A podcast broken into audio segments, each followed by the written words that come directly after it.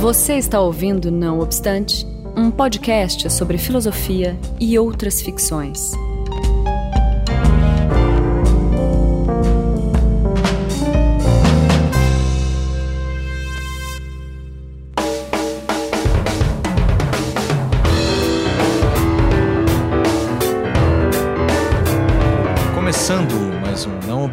Eu sou Marcos Beccari e estou na companhia de Daniel Portugal, Olá, gente. que me acompanha hoje para conversar com Rodrigo Petrônio. Diga oi, Rodrigo. Opa, tudo bem, pessoal? Tudo bem, obrigado por ter retornado. A gente vai chamar o Rodrigo Petrônio só de Petrônio, porque o nosso segundo convidado se chama Rodrigo Maltês Novaes. Diga oi, Rodrigo. Oi, tudo bem? Muito obrigado por ter vindo, estar aí conosco, Rodrigo. Obrigado pelo convite. Ok, hoje a gente... Obrigado também convite. Aqui é o Petrônio falando. Sim. Ah, é um prazer ter vocês aqui. É muito bom participar aqui. Eu já participei uma outra duas vezes, né, do Exatamente. programa de. É, excelente. O Johnny já é conhecido. Sem dúvida. E hoje a gente se encontrou aqui, né, nós quatro, para conversar eh, sobre a filosofia de Willem Flusser, que é um tema, enfim, que eu, particularmente eu acho fantástico e agradeço de novo. Eh, e, a gente, e a gente já vai, enfim, eh, ele- eles mesmos vão explicar um pouco da, da relação deles com o Flusser. Antes de mais nada, eu vou apresentar rapidinho. eh, vou começar pelo Rodrigo Novaes, que é o nosso convidado, é, o- que, que trabalhou na, na reorganização geral do arquivo Flusser de Berlim entre 2009 e 2014. E o Rodrigo Novaes também é um dos responsáveis por, por sua digi- digitalização integral né, desse arquivo Flusser, que foi um Isso. projeto feito em parceria com a PUC de São Paulo e com a FAPESP. Ele desenvolve doutorado sobre Flusser na Suíça, na European eh, Graduate School, e lecionou na Universidade de Arte de Berlim também.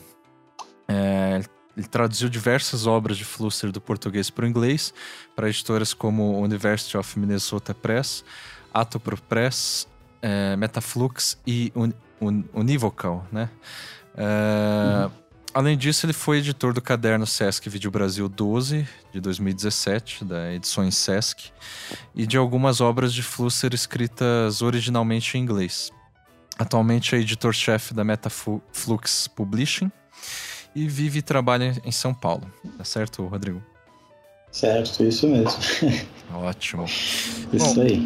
O Rodrigo Petrone, ele já é conhecido da casa, mas eu vou tomar a liberdade de apresentá-lo novamente. Ele é doutor eh, em literatura comparada pela UERJ, com tese sobre mesologia, que foi um tema que a gente já. eh, de outro programa no qual ele participou, né, essa teoria geral dos meios. Ele desenvolveu os doutorado sanduíche eh, na Stanford University, é formado em letras clássicas pela USP e tem dois mestrados, um em ciência da religião pela PUC de São Paulo e outro em literatura comparada pela UERJ. Ele atualmente é professor da pós-graduação dos cursos de argumento e roteiro e de história da arte da, Fa da FAP. Que inclusive foi, se eu não me engano, fundada pelo Flusser, né? Depois vocês me confirmem isso. Isso foi. É, Ah, é, o Rodrigo Petrônio atua no mercado editorial há 20 anos, é colunista da revista Filosofia e colaborador regular dos jornais Valor Econômico, Estado de São Paulo e O Globo. Ele é também autor e organizador e editor de diversas, de dezenas de obras. É, recebeu prêmios nacionais e internacionais nas categorias de poesia, prosa e de ficção, prosa de ficção e ensaio. Desculpa. Tá certo, Petrônio? tudo ótimo. Só Legal. com a filosofia eu não estou mais como colunista lá, Ah, tá. mas fui du- durante algum tempo, né? E daí é, é, até pouco tempo atrás, né? Uhum. Ok. que Mas pena. obrigado pela É. presença, viu, Marcos? É, Ah, isso mesmo. Que isso. Bom, um recado rápido só, que o Não Obstante é patrocinado pelo Patreon do Anticast, que é um sistema de doação no qual as pessoas determinam um valor a partir de um dólar, é, a ser doado mensalmente recebem recompensa de acordo com o valor doado. Então, se você gosta é, do nosso trabalho aqui com o Não Obstante, contribua também com, com o Patreon do Anticast, porque o Não Obstante faz parte da família do Anticast, que, aliás, é, tem vários outros podcasts muito interessantes. E o link do Patreon segue na postagem. E com isso a gente consegue é, aumentar a, nossa, a qualidade aqui do Não Obstante, tá certo? Tem mais outro recado, Daniel, ou não? Não, Quer- acho que é isso. Não Acho quer falar daquele pode- grupo de estudos é, da Azure? Ou não? Ou não?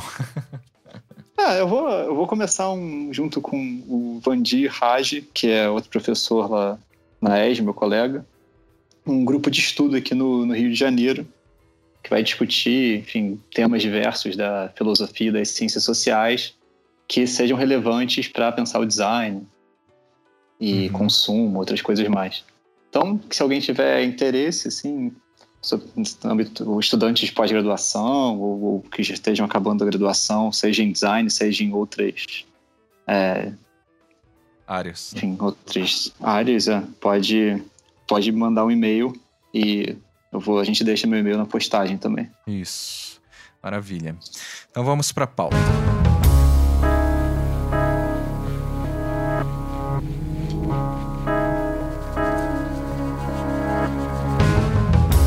Bom, gente, eu acho que para começar, é, não sei o que vocês acham, mas eu gostaria que vocês comentassem, co- é, começando pelo Petrônio, mas daí logo em seguida o Rodrigo Novaes, ou enfim, se vocês quiserem se interromper também, fiquem à vontade.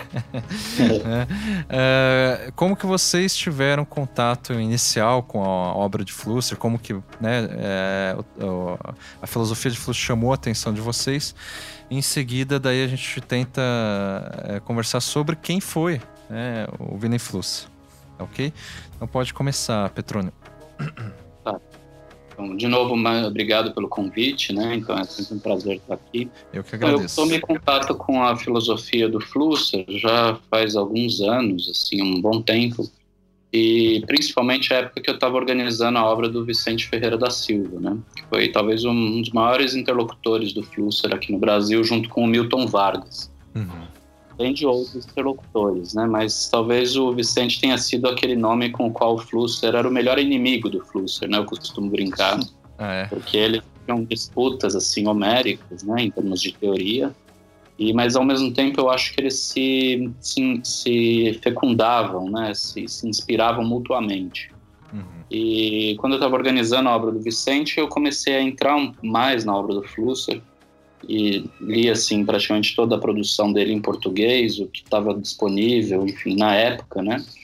E até consegui republicar na, na obra do Vicente dois artigos do Flusser sobre o Vicente.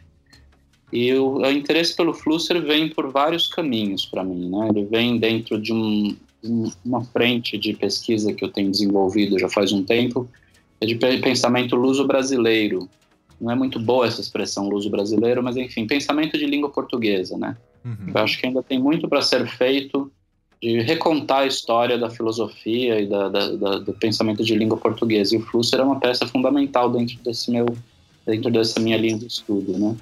E ultimamente o Flusser tem me chamado muito a atenção porque eu tenho cada vez mais me aproximado da, da teoria das mídias e de, de filosofia da tecnologia, né? Uhum. Então essa parte, a vertente, digamos, do Flusser dos anos 80, 70 e 80, né? Também tem me interessado bastante. E Legal. é, fundamenta, a fundamentação, né, como ele chega nessa teoria das mídias, também tem me interessado bastante. Esse trabalho com o Maltz tem sido bem bacana porque a gente está começando pelos anos 60. É justamente um tempo, um momento em que ele, o Vicente morreu em 63, né? Uhum. Então você tem aí uma, um diálogo forte com o Vicente, bastante intenso até a morte do Vicente, assim, os primeiros, bem no comecinho da década de 60. Sim. E os livros da década de 60 do Flusser eu acho brilhantes, né? Assim, são livros muito fenomenológicos e com ele está tentando uma conciliação interessante de Wittgenstein e Heidegger, Uhum. o que parece inusitado, né? Mas no fundo ele está em diálogo com essas duas matrizes que parecem antagônicas. Inclusive, o primeiro livro do, do Flusser é, é- é de 60, né? Ou de 63, enfim, o Língua e Realidade. É dessa época, É, né? o, o Sim. Consegue definir isso melhor. Na verdade, ele escreveu, me corrija, Maltz, por favor, você tem o arquivo todo na cabeça, ele é um hardware. É um- Ambulante. Cara, daqui a pouco ele vai falar mais sobre isso, né? Que essa história do arquivo é maravilhosa. Uhum. É maravilhoso o trabalho que ele fez lá. Mas, é, se eu não me engano, o Flusser ele escreveu primeiro o História do Diabo, E, ah, tá. e mas a história do Sim. diabo foi publicada depois, né? Uhum. É, não, é, é só, só rapidinho, a, o primeiro que ele escreveu chama O Século XX, que é inédito até hoje, de 57. Nossa. É, o, a história do diabo foi escrita em alemão em 58 Aí ele escreveu Língua e Realidade em 63 e publicou, uhum. mas aí depois em 65 ele reescreveu a história do diabo em português e publicou em 65. Então, ah. mas a história do diabo é o único uh, dessas, dessas obras de, que ele se autotraduziu que levou tanto tempo para ele traduzir para o português. Né? Entendi. Né? Porque geralmente ele fazia ao mesmo tempo.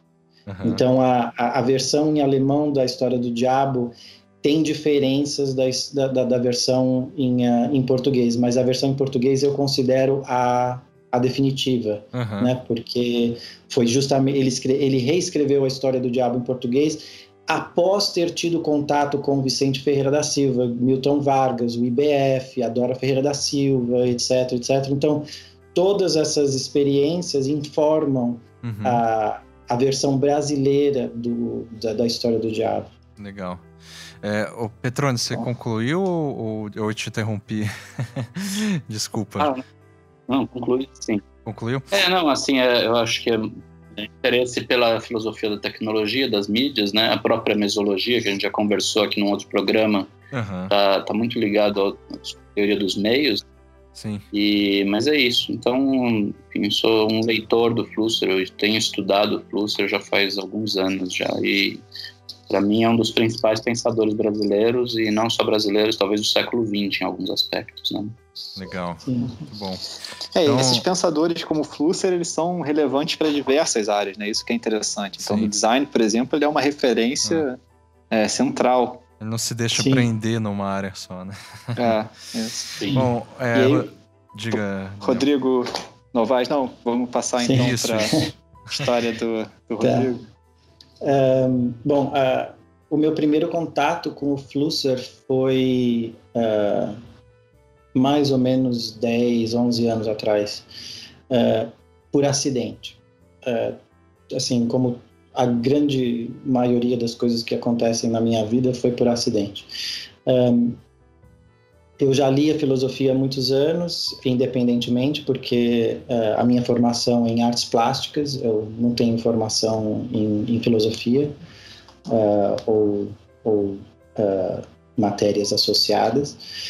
E eu lia, sempre li filosofia desde os 19 anos, mas com a intenção de trabalhar isso dentro do meu, do meu trabalho de estudo, né?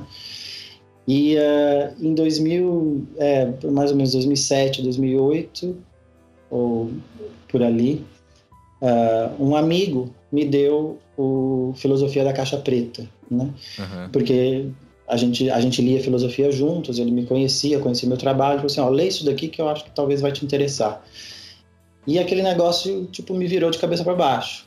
Né? tipo, eu, eu, li aquele livro e foi tipo, meu Deus, o que, que é isso? Quem é essa pessoa? O que, quem é esse autor? O que?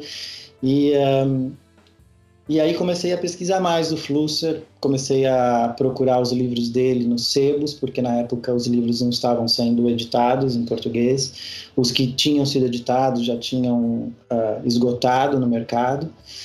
E... Uh, e li tudo que eu consegui encontrar nos sebos, né? Então eram uh, foi a o Língua e Realidade, a História do Diabo, uh, o da religiosidade, a história, a, a, filosofia da caixa preta, uhum. o pós-história, naturalmente. A dúvida também. De a dúvida, uh, sim, a dúvida foi de 99, foi publicada em 99. Uhum. Uh, e aí depois de ter lido todos esses livros, eu achei na minha cabeça que eu tinha lido tudo que o Flusser tinha produzido, né? Tipo, é, eu, eu pensei, ah, é isso, né? Tipo, é isso aí.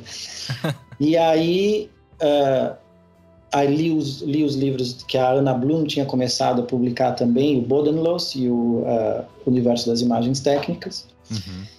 E aí, em 2009, uh, ah, quer dizer, 2008 eu decidi que eu queria fazer doutorado, decidi que eu queria fazer um doutorado em, em filosofia, Uh, mas na época eu estava pensando que eu ia escrever alguma coisa sobre o Nietzsche. Uhum. E, uh, e fui parar na European Graduate School, que é na Suíça, que foi a, a única escola, o único departamento de filosofia que me aceitou, porque uh, eles são voltados a, a, a, pessoas como eu, que não têm uma formação necessariamente acadêmica em filosofia, mas que, uh, que têm vontade de estudar filosofia. E lá eu encontrei, tive aula com, com os grandes de hoje em dia, né? o Zizek, o Badiou, o Agamben uhum. e uh, uh, essa galera. Que legal, hein? e lá eu conheci o antigo uh, diretor do arquivo Flusser em Berlim, que é o Zelinski, né? Uhum. ele, é, ele é professor da European Graduate School. e lá ele me convidou e falou assim, por que, que você não vem para Berlim e dá uma olhada no arquivo, já que você gosta tanto do Flusser, né? Aí fui lá no arquivo e quando eu entrei no arquivo em 2009, em julho de 2009, é, eu me deparei com uma parede inteira, do teto até o chão, de pastas cheias de manuscritos. E aí caiu a ficha, né? Meu Deus Flusser produziu muito, muito mais do que foi publicado. Assim, o que foi publicado até hoje é talvez 30% do que ele produziu, Nossa. se a gente considerar a correspondência, porque a correspondência dele é gigantesca. Uhum. Então, assim, são mais ou menos 30, 40 mil páginas que ele produziu. Né?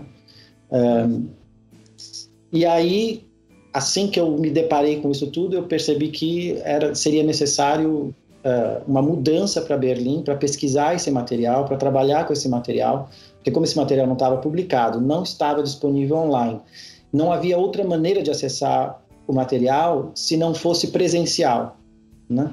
Uhum. Então, em 2009 voltei para o Brasil brevemente, passei seis meses aqui, reestruturei minha vida, virei minha vida de cabeça para baixo para me mudar para Berlim e sentar lá e ficar lendo uh, uh, os manuscritos, né? É, e, por coincidência, na época, no início de 2010, uh, é, houve uma troca de, uh, na administração do arquivo. O Zelinski era o diretor, mas a pessoa que administrava o dia a dia do, do, uh, do arquivo trocou e entrou a, a Cláudia Beca, que se transformou assim numa das minhas grandes amigas. Uhum. E a gente se, a gente tipo são nós somos muito parecidos eu e ela. Então, a primeira coisa que a gente fez, assim, isso foi assim, tipo, em semanas de se conhecer. Eu virei, a gente um virou para o outro e falou assim: vamos, vamos reorganizar isso daqui. Isso daqui está precisando, né, tipo, uma reorganização séria. E aí a gente começou a fazer um trabalho braçal de reorganizar todas as pastas. Foram mais de 150 pastas. A gente recriou todas as, as, as etiquetas das lombadas, das pastas, para as pessoas poderem identificar o que tinha dentro de cada pasta, reorganizamos o material dentro da, das pastas, porque o arquivo ele foi criado pela, pela viúva do Flusser entre 1992 e 1998. Em 98, o arquivo ele foi doado para o que é para a escola de meios de Colônia, né, a escola de arte de Colônia. Uh, e desde 1998 ele foi transferido para Berlim em 2007. Uh, mas desde 98 ninguém tinha reorganizado as pastas, trocado as pastas, então estava tudo muito acabado, sabe? Tipo, as coisas estavam meio gastas, né? E uh, bagunçadas, as coisas tinham saído de ordem, né? Uh, uh, os ensaios eram todos em ordem alfabética, já não estavam mais em ordem alfabética. Então, para encontrar as coisas era muito difícil e, para colocar de volta era mais difícil ainda. Uhum. Então, a gente passou um ano, um ano e meio reorganizando tudo isso, né? Tipo, todas as prateleiras tal. E depois, quando estava feito, aí eu sentei e comecei a realmente uh, estudar tudo, né? E uh, pesquisar Sim. o material. E foi isso que. É, esse nessa... trabalho de base que você fez é, é importantíssimo. Assim. Às vezes Sim. as pessoas não têm noção de quão importante isso é, né? Porque para é, alguém assim, conseguir pesquisar, tem que ter essa, essa estrutura. Sim. Sim. O, o, o, principal é acesso, né? Tipo, uh, um dos Sim. grandes problemas, assim, históricos, né? Da, da, de, da, da obra do Flusser em termos de pesquisa é acesso, né? Então, todo, assim, tipo, um dos, um dos focos principais do meu trabalho quando eu entrei no, no, no arquivo Flusser foi gerar maneiras para criar acesso, né? abrir a obra, abrir o, o arquivo para que as pessoas pudessem acessar o arquivo. Então, primeiro foi a organização do arquivo, aí depois eu e a Cláudia começamos a fazer um grupo de leitura, que era de 15 em 15 dias dentro do arquivo. Isso se transformou num seminário na, na Universidade de Berlim. Aí outras universidades da Europa começaram a convidar a gente para fazer a mesma coisa nos departamentos deles. Uhum. E, uh, e aí a gente começou a tirar o Flusser de dentro do arquivo, pegar esse material que não era publicado, que era inédito, e a gente mandava PDF, ou então a gente levava uh, uh, fotocópias com a gente para ler junto com, com outros, a, a, com, as, com os alunos, pesquisadores, etc. E isso começou a gerar interesse. E aí, em 2010, no final de 2010, eu comecei a traduzir a obra de português para inglês. Uhum. E o primeiro livro que eu traduzi foi o Vampiroteutes Infernales.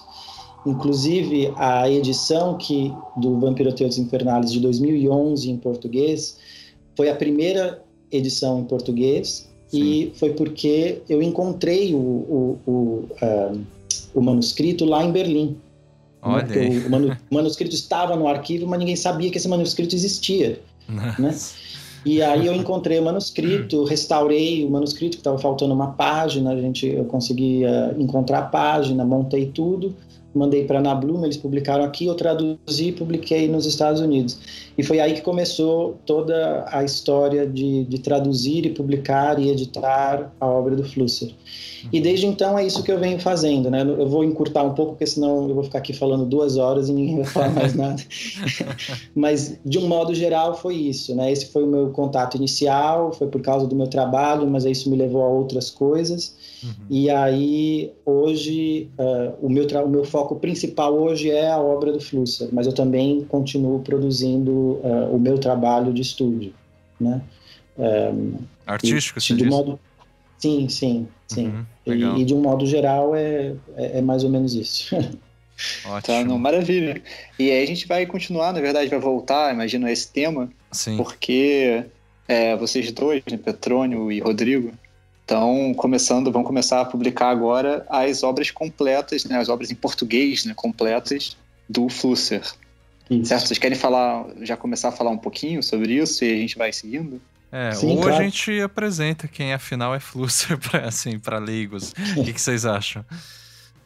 Não, tudo bem, se você quiser começar com uma apresentação, eu acho que talvez seja mais interessante. Então, e aí depois lá, a gente entra nos, nos, detalhes. Maravilha. Né? Maravilha. Um... E aí na apresentação, de repente, fala um pouco também dessa questão das línguas. Então, você já começou a dizer que traduziu para o inglês, e, mas enfim, tem também Sim. obras em alemão, em inglês, ele próprio francês. Uhum. Sim. Um, Tá, eu vou fazer assim, tipo, uma, um geral da biografia do Flusser, só para situar as pessoas. Hum. É, o Flusser nasceu em Praga, é, ele é tcheco de nascença, né? É, mas em 39, é judeu, e aí em 1939, quando os uh, nazistas chegaram em Praga, uh, ele teve que fugir, ele fugiu junto com a namorada, que era a Edith, uh, e com a família dela. A família dele ficou em Praga, eles não, não, não, não conseguiram sair de Praga, e infelizmente todos morreram nos campos de concentração. Uhum. Uh, eles foram todos juntos para Inglaterra primeiro, para Londres, ficaram lá seis meses, e de lá conseguiram uh, comprar vistos para vir para o Brasil, porque o Brasil não estava emitindo vistos para judeus na época. Uh, tinha uma uh, tem um tem um, um, um projeto de pesquisa na USP que é o Arquivo do Shoah que faz um trabalho muito bonito em relação a isso, né? Que eles eles traçam o caminho que cada cada judeu fez fugindo da Segunda Guerra Mundial e como que eles chegaram no Brasil. Então tem lá todos os relatórios de como que os Flussers chegaram no Brasil, né? Uhum. E, foi, e, eles, e eles chegaram no Brasil uh, uh, porque eles conseguiram comprar vistos né, de, um, de, um, de um cônsul uh, em Londres. E aí vieram para o Brasil, chegaram aqui, chegaram no Rio de Janeiro e vieram para São Paulo em 1940, 41, uma coisa assim. Né? o pai da Edith era um homem muito rico, ele era milionário, ele era um dos homens mais ricos da, da Checoslováquia. Nossa. E uh, então ele montou uh, uma empresa aqui no Brasil, uh, montou uma empresa para o Flusser também, e o Flusser trabalhava nisso. Né? Eles faziam a empresa do Flusser era de transistores para rádio, né? Eles, eles, eles montavam rádios, né? E aí o Flusser passou a década de 50 inteira trabalhando durante o dia e estudando independentemente à noite, sozinho, em casa, ele estudava. E ele mesmo relata na, na, na autobiografia dele que esse foi um período muito isolado para ele. Né? Ele não tinha contato com brasileiros, com, com o pessoal aqui do Brasil. E ele, mas ele tinha um amigo, o Alex Bloch, que era também da Tchecoslováquia, e, uh, e o Alex, na época, era um, ele, ele, ele trabalhava como um representante de uma distribuidora de livros, que, se não me engano, chamava Triângulo. Uh, e o que o Alex fazia era o seguinte: o Alex pegava livros da, do estoque, emprestava os livros para o Flusser. O Flusser lia os livros, porque o Flusser fazia leitura dinâmica, ele lia muito rápido tinha uma memória fenomenal. Então ele lia os livros, devolvia os livros para o Alex, para o Alex levar de volta, e aí eles discutiam os livros. Né? E isso foi durante muitos anos assim, muitos, muitos anos. Eles tinham uma, uma amizade muito próxima. É, então essa, essa primeira fase do Flusser no Brasil foi uma fase que ele mesmo relata muito isolada, mas sempre estudando sozinho, trabalhando e estudando e, e a, a, a com a família dele, né? Porque ele, ele, ele, uh, ele e Edith tiveram filhos na, na, década de 40 e 50. E aí, na década de 60, quando chegou no final da década de 50, início da década de 60, ele decidiu começar a escrever e tentar publicar o que ele escrevia. E aí ele começou a mandar ensaios para o uh, Estadão, para o suplemento literário, que era editado pelo Décio Pinhatari. O Décio Pinhatari aceitou os, os, ensaios e começou a publicar. E através disso ele conheceu, uh, veio a conhecer o Vicente Ferreira da Silva, o Milton Vargas, foi convidado a dar aula no, começar a dar aula no Instituto Brasileiro de Filosofia, né, o IBF. Uhum. E foi aí, foi a partir disso que tudo começou a deslanchar, né? E o Flusser ele era obsessivo em termos de produção. Ele produzia todos os dias. Ele sentava na máquina de escrever e escrevia durante cinco horas todos os dias. Meu Nossa Senhora. É, também para produzir ele, 30, 30 mil páginas? Sim, ele acordava, sei lá, às 5 horas da manhã, sentava na máquina e escrevia. Uh, e escrevia sem, a, sem o objetivo de, de, de, publicar, ele escrevia por escrever, por isso que tem tanta coisa. Né? Muitos livros ele escrevia sem ser comissionado para escrever, sem ter uma encomenda de uma editora, escrevia e se não conseguia uma editora, ele arquivava e começava a escrever outro. É, e aí, nessa, nesse pri, primeiro período de, da, da década de 60, é quando ele produz o, a história do diabo, o Língua e Realidade, da dúvida, uh, o da religiosidade, uh, e esse que a gente vai publicar primeiro, que é o que a gente chama de Gerações, né? que é o último juízo Gerações. Uhum. E, uh, e a década de 60 é basicamente a, a época embrionária do pensamento dele. Né? Hum. Então, Mas você uma... quer falar um pouquinho, de repente, do, do pensamento dele nessa época, de, talvez Sim. com foco, então, no, no último juízo? Sim, uhum. assim, o, o, antes disso, só uma, uma, uma, curiosidade. O Flusser, ele não tinha nenhum diploma acadêmico, ele não tinha Sim. formação nenhuma, nem bacharelado, nem mestrado, nem doutorado. Ele começou o bacharelado na, na, em Praga, teve que fugir e não continuou os estudos aqui em São Paulo. Então, ele era autodidata. Mas, por isso, uh, a qualidade do pensamento dele é ampla porque ele não se detém em uma escola de pensamento específico. Ele lia tudo, né? Uh, ele lia ciência, filosofia, literatura, poesia, tudo que você possa imaginar. Ele, ele absorvia tudo, né? E por isso que o pensamento dele tem essa uh, essa qualidade de como se, fosse um mosaico.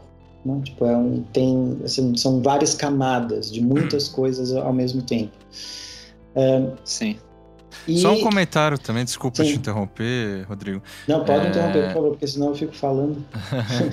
é, é, uma pergunta, na verdade, que você estava falando dessa, de... dessa época, a partir da década de 60, que tudo começou Sim. a acontecer. É nessa época também que ele começou a lecionar na, na USP, na Escola Politécnica, né? Sim, na, Filoso... na USP, isso, na USP foi no final da década de 60. Ah, tá. É, 67, engano, né? Foi... Isso. Uhum. Foi na segunda, na segunda metade do, do, do da década de 60. Tá, que então... foi justamente na mesma época que ele estava é, participando da criação da Escola de Comunicação e Artes da FAAP. Uhum. Então, enfim, não. eu não queria antecipar, não, porque tem uma polêmica aí, né, desse negócio da USP, é. mas de repente a gente comenta depois.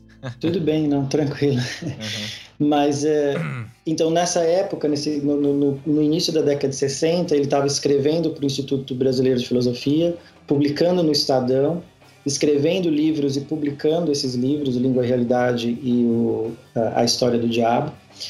É, e dessa época, como o Petrônio já mencionou, ele estava, assim, o foco dele, assim, a hipótese dele era relacionada a, a Wittgenstein e Heidegger, certo? A, o que a gente chama hoje de filosofia continental e filosofia analítica.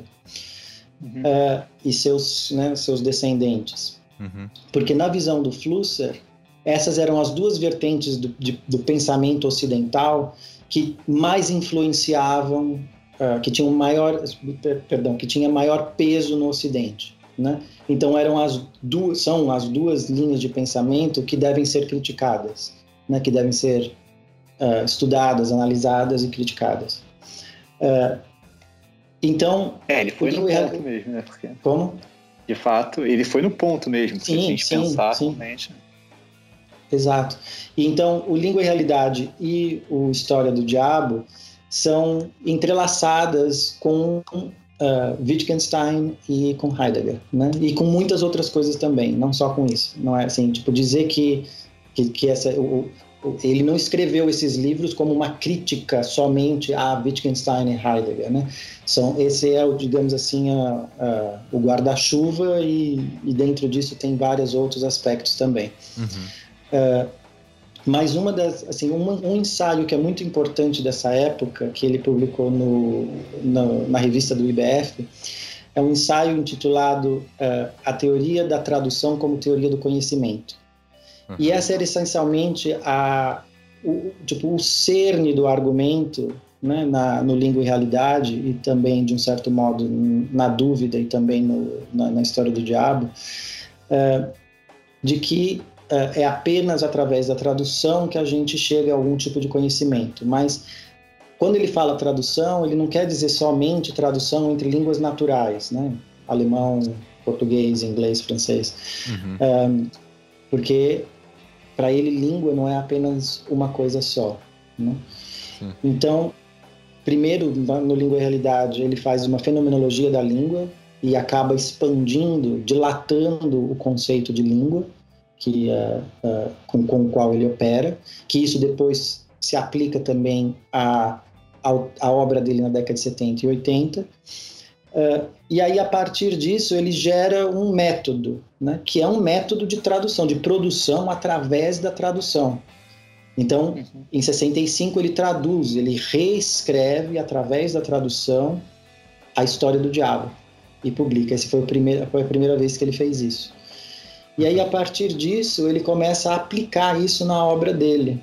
Né? Tipo, uh, todos, uh, a maioria dos, das monografias dele, ele escolhia uma das línguas para iniciar, o português ou, ou, ou alemão, escrevia a primeira versão em uma língua, traduzia, ou melhor, reescrevia esse mesmo livro em outra língua. Então, se começasse no português, aí ele ia para o alemão do alemão ele voltava para o português e finalizava, e depois voltava para o alemão e finalizava em alemão.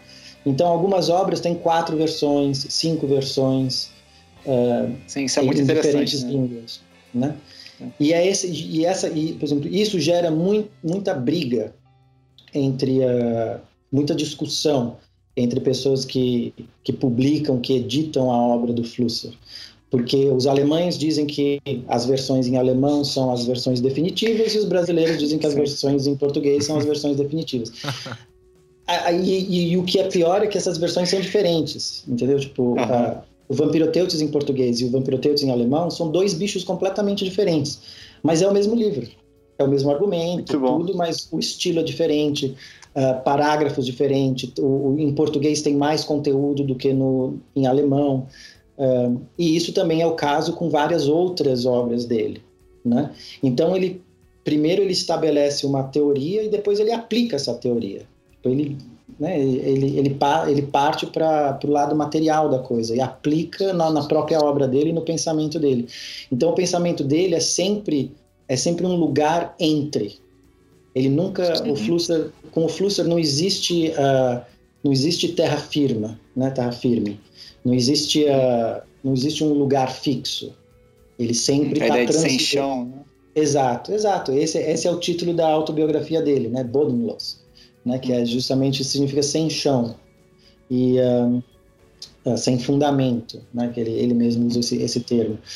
E então ele é um pensamento que transita entre não entre diferentes línguas, entre diferentes discursos, porque ele sempre tá, ele transita entre o discurso científico, o discurso filosófico, o discurso literário, e está sempre transitando, né? Assim é, é muito difícil quadrar enquadrar o Flusser, exato. É uma coisa assim que é, é sui generis, né? Tipo, em, em muitos aspectos. E, uh, e aí, na década de 70, é quando ele desenvolve, uh, começa a desenvolver o que ele mesmo chama de teoria da comunicação, mas que não é uma teoria da comunicação no sentido clássico, digamos assim, ortodoxo, né? quando a gente fala para os americanos que o, o Flusser fazia teoria da comunicação, eles geralmente falam não, não é isso que o Flusser sim, faz. Sim, sim. É, é. Ele fazia ele faz teoria poesia mesmo. no máximo. É, sei lá. E, uh, e aí, na década de 80, ele parte para um lado mais antropológico, né, de uma antropologia da comunicação. E, uh, uh, mas todas essas fases, obviamente, são interconectadas. E para linkar agora com a, com a edição que a gente vai fazer da, da, da obra completa em português, um dos objetivos uh, principais da organização dessa, dessa coleção é mostrar esse arco, né? esse, essa, essa, esse desenvolvimento, a maneira como a obra do Flusser desenvolve e como que o pensamento dele desenvolve ao longo do desenvolvimento da obra. Mas isso só é possível fazer se a gente fizer uma, uma coleção que siga a, a, a ordem de produção, a ordem cronológica da produção do Flusser, que isso nunca foi feito até hoje. Uh, porque como ele escrevia e uh, arquivava os livros, alguns livros foram publicados, por exemplo, esse, né, o, o, Gerações que a gente vai publicar agora, 52 anos depois que ele foi escrito. Né? Uhum. Então, se a gente segue a ordem de publicação, não tem como como identificar o desenvolvimento do pensamento dele, né? Sim, uh, sim. Então essa, é uma discrepância muito grande entre Exato. a produção e a publicação. Sim. Exato. Então essa, esse é o objetivo assim fundamental da, da organização da série. E, uh, e ele escreveu são 20 monografias, né? Várias delas são inéditas aqui no Brasil, algumas são inéditas, são 100% inéditas, como essa, essa primeira obra. E aí depois uh, a gente ainda vai ter mais três, uh, digamos assim, uh, sessões, né, ou séries, que são, então são monografias, cursos, ensaios e artigos e correspondência, né? Uhum. E aí o que a gente espera é que com a, a criação né, da, dessa estrutura, quem quiser sentar e ler na ordem uh, cronológica, vai conseguir ver esse arco do desenvolvimento do pensamento do Flusser, né? E esse é o Sim, isso é possibilita um estudo mais detalhado, né, do desenvolvimento do pensamento do autor, coisa que até então era, era impossível com o Flusser, né? A não sei que fosse, você fosse lá no arquivo. Isso. E ainda assim estava desorganizado só quando você arrumou. Sim. Como é que dava para encontrar esse? O arquivo agora ele tem uma uma versão aqui no Brasil, na PUC, na PUC do Ipiranga. Ah, que legal. Porque em 2013, tudo foi digitalizado, todos os manuscritos foram digitalizados, não os livros impressos, mas os, todos os manuscritos, né? As 40 mil páginas foram, foram digitalizadas. E isso foi feito uh, com, em parceria com a PUC de, de São Paulo, com o, o professor Norval Baitello Júnior, uhum. uh, financiado pela FAPESP, teve envolvimento do Instituto Goethe também. Nós uh, compramos uma, uma, um, um scanner super, super especializado lá para o arquivo de Berlim.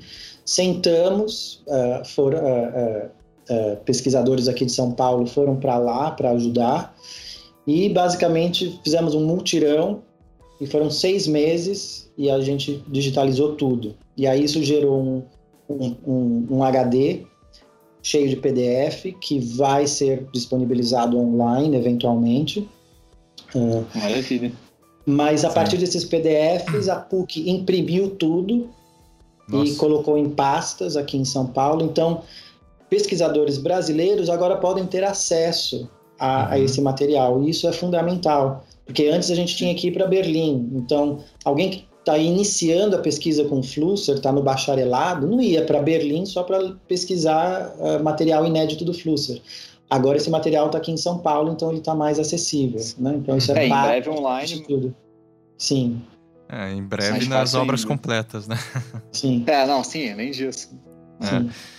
Bem legal. Eu queria Bom. só comentar é, rapidinho. Na verdade, assim, é, encaminhar a questão até para o Petrônio é, comentar, que eu queria saber a opinião dele, porque eu tentar conectar, enfim, isso que o Rodrigo acabou de falar, eu acho incrível esse trabalho das obras completas, justamente porque me parece, e daí eu, eu quero que o Petrônio comente um pouco sobre isso, que sempre houve uma espécie de preconceito em relação ao Flusser. Quer dizer, assim, de início, eu acho que é um pressuposto comum de que a própria produção filosófica brasileira já é um pouco é, enfim, pouco disseminada, para dizer o mínimo, assim, né? É, fora do Brasil. Assim, não tem um, não, e dentro do Brasil também, né? É, exatamente. E o Flusser, que é um caso é, à parte, porque ele obteve né, uma certa repercussão ainda em vida, me parece, fora do Brasil. De repente até mais fora do Brasil do que dentro, né? E eu acho que é, é, esse trabalho que vocês estão organizando, né, do, das obras completas, ela vem justamente com não só isso que o Rodrigo falou, que é de extrema, extrema importância né, de, pra, de acesso, né, que é um problema que sempre teve né, o Flusser, a, a obra dele, mas também para quebrar um pouco esse preconceito que me parece que sempre houve em torno do pensamento do Flusser.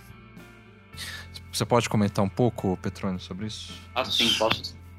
Então, acho que como o Maltes, o Rodrigo Maltes mencionou, né, o Flusser, ele teve esses problemas de deslocamento, né, quando ele chegou aqui no Brasil, e esse, esse impeditivo dele poder concluir os cursos, é, isso gerou um efeito cascata posterior, porque no Brasil as leis aqui impediram até a isonomia do diplomas dos diplomas do Flusser, da Tchecoslováquia aqui, né?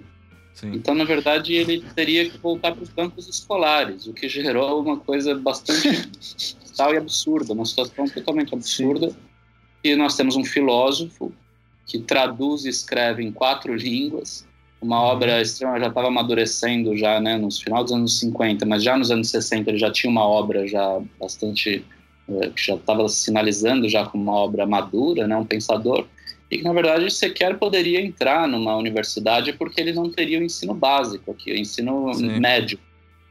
Então isso, é, esses problemas, foi um problema parecido que o Vicente enfrentou, né? O Vicente era formado em direito uhum. e, e, então a USP estava se formando naquela época e ele foi Sim. denegado, né? Ele foi indeferido como professor da USP porque exigia um diploma em filosofia, sendo que quase ninguém tinha diploma em filosofia aqui no Brasil, porque a própria USP ainda estava em formação, ou seja, ela não tinha formado nenhum filósofo ainda, né? Uhum. Então há uma, esses problemas, né, assim, que são problemas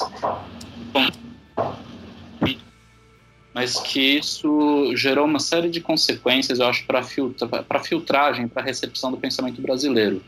A professora Constança Marcondes César, que é professora é, aposentada da PUC Campinas, né, e depois e que vem desenvolvendo já há muitas décadas um pensamento sobre um trabalho sobre pensamento brasileiro, ela tem um livro bacana chamado Grupo de São Paulo. Então ela define um pouco o que, seria esse Grupo de São Paulo e ela inclui inusitadamente Agostinho da Silva, por exemplo, né, que é um pensador português, mas que foi extremamente importante para a formação da filosofia aqui em São Paulo pelas, pela passagem dele por aqui. Ou mesmo Eudoro de Souza, né, que formou a Universidade de Brasília, né, também é um pensador português, mas que formou curso de clássicas e de grego, é um grande helenista de língua portuguesa. E a, e a Constância estuda, na verdade, o Flusser, o Miguel Reale, o Vicente. Então, eu acho que essa gênese né, do pensamento brasileiro, a partir da década de 40, e há outros nomes, né? Eu iria Lucana Brava, como um trabalho, trabalhos com lógica, com filosofia da linguagem, né? o Leônidas Heisenberg, que foi interlocutor. E o mais interessante é nós saímos da dicotomia ideológica é, que se estabeleceu tanto e que eu acho bastante cansativa, assim, eu não compro essa, também essa briga, né, que a USP teria excluído os pensadores de dentro de si mesmo, é, teria uhum. se blindado contra alguns pensadores. E, na verdade, sim, sim. Não, eu, o que eu quero dizer é que é importante nós vermos a, a formação do pensamento brasileiro fora dessas dicotomias ideológicas, né, que estavam muito em voga nos anos 50. Uhum. E que eu acho que essas dicotomias é, comprometeram muitos pensadores, né, entre eles o Flusser e, e que é possível, possível lançar luzes né, sobre alguns pensadores, filósofos, etc., intelectuais brasileiros e fazer uma nova história disso, né, historiografar isso de novo. Uhum. É, do ponto de vista da obra do Flusser, o que eu acho muito interessante é como ele a, aplica desde o começo o método fenomenológico.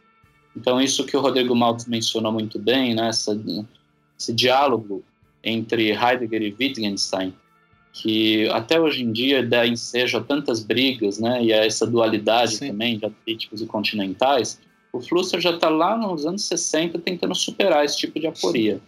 é, e, hoje em dia, na verdade, uma grande guerrilha interessante na filosofia é jogar umas bombas no meio desse, dessa dicotomia para pensar, será que não existem continuidades, né? Será que os analíticos não têm também um trabalho que tem a ver com o pensamento metafísico e vice-versa, né?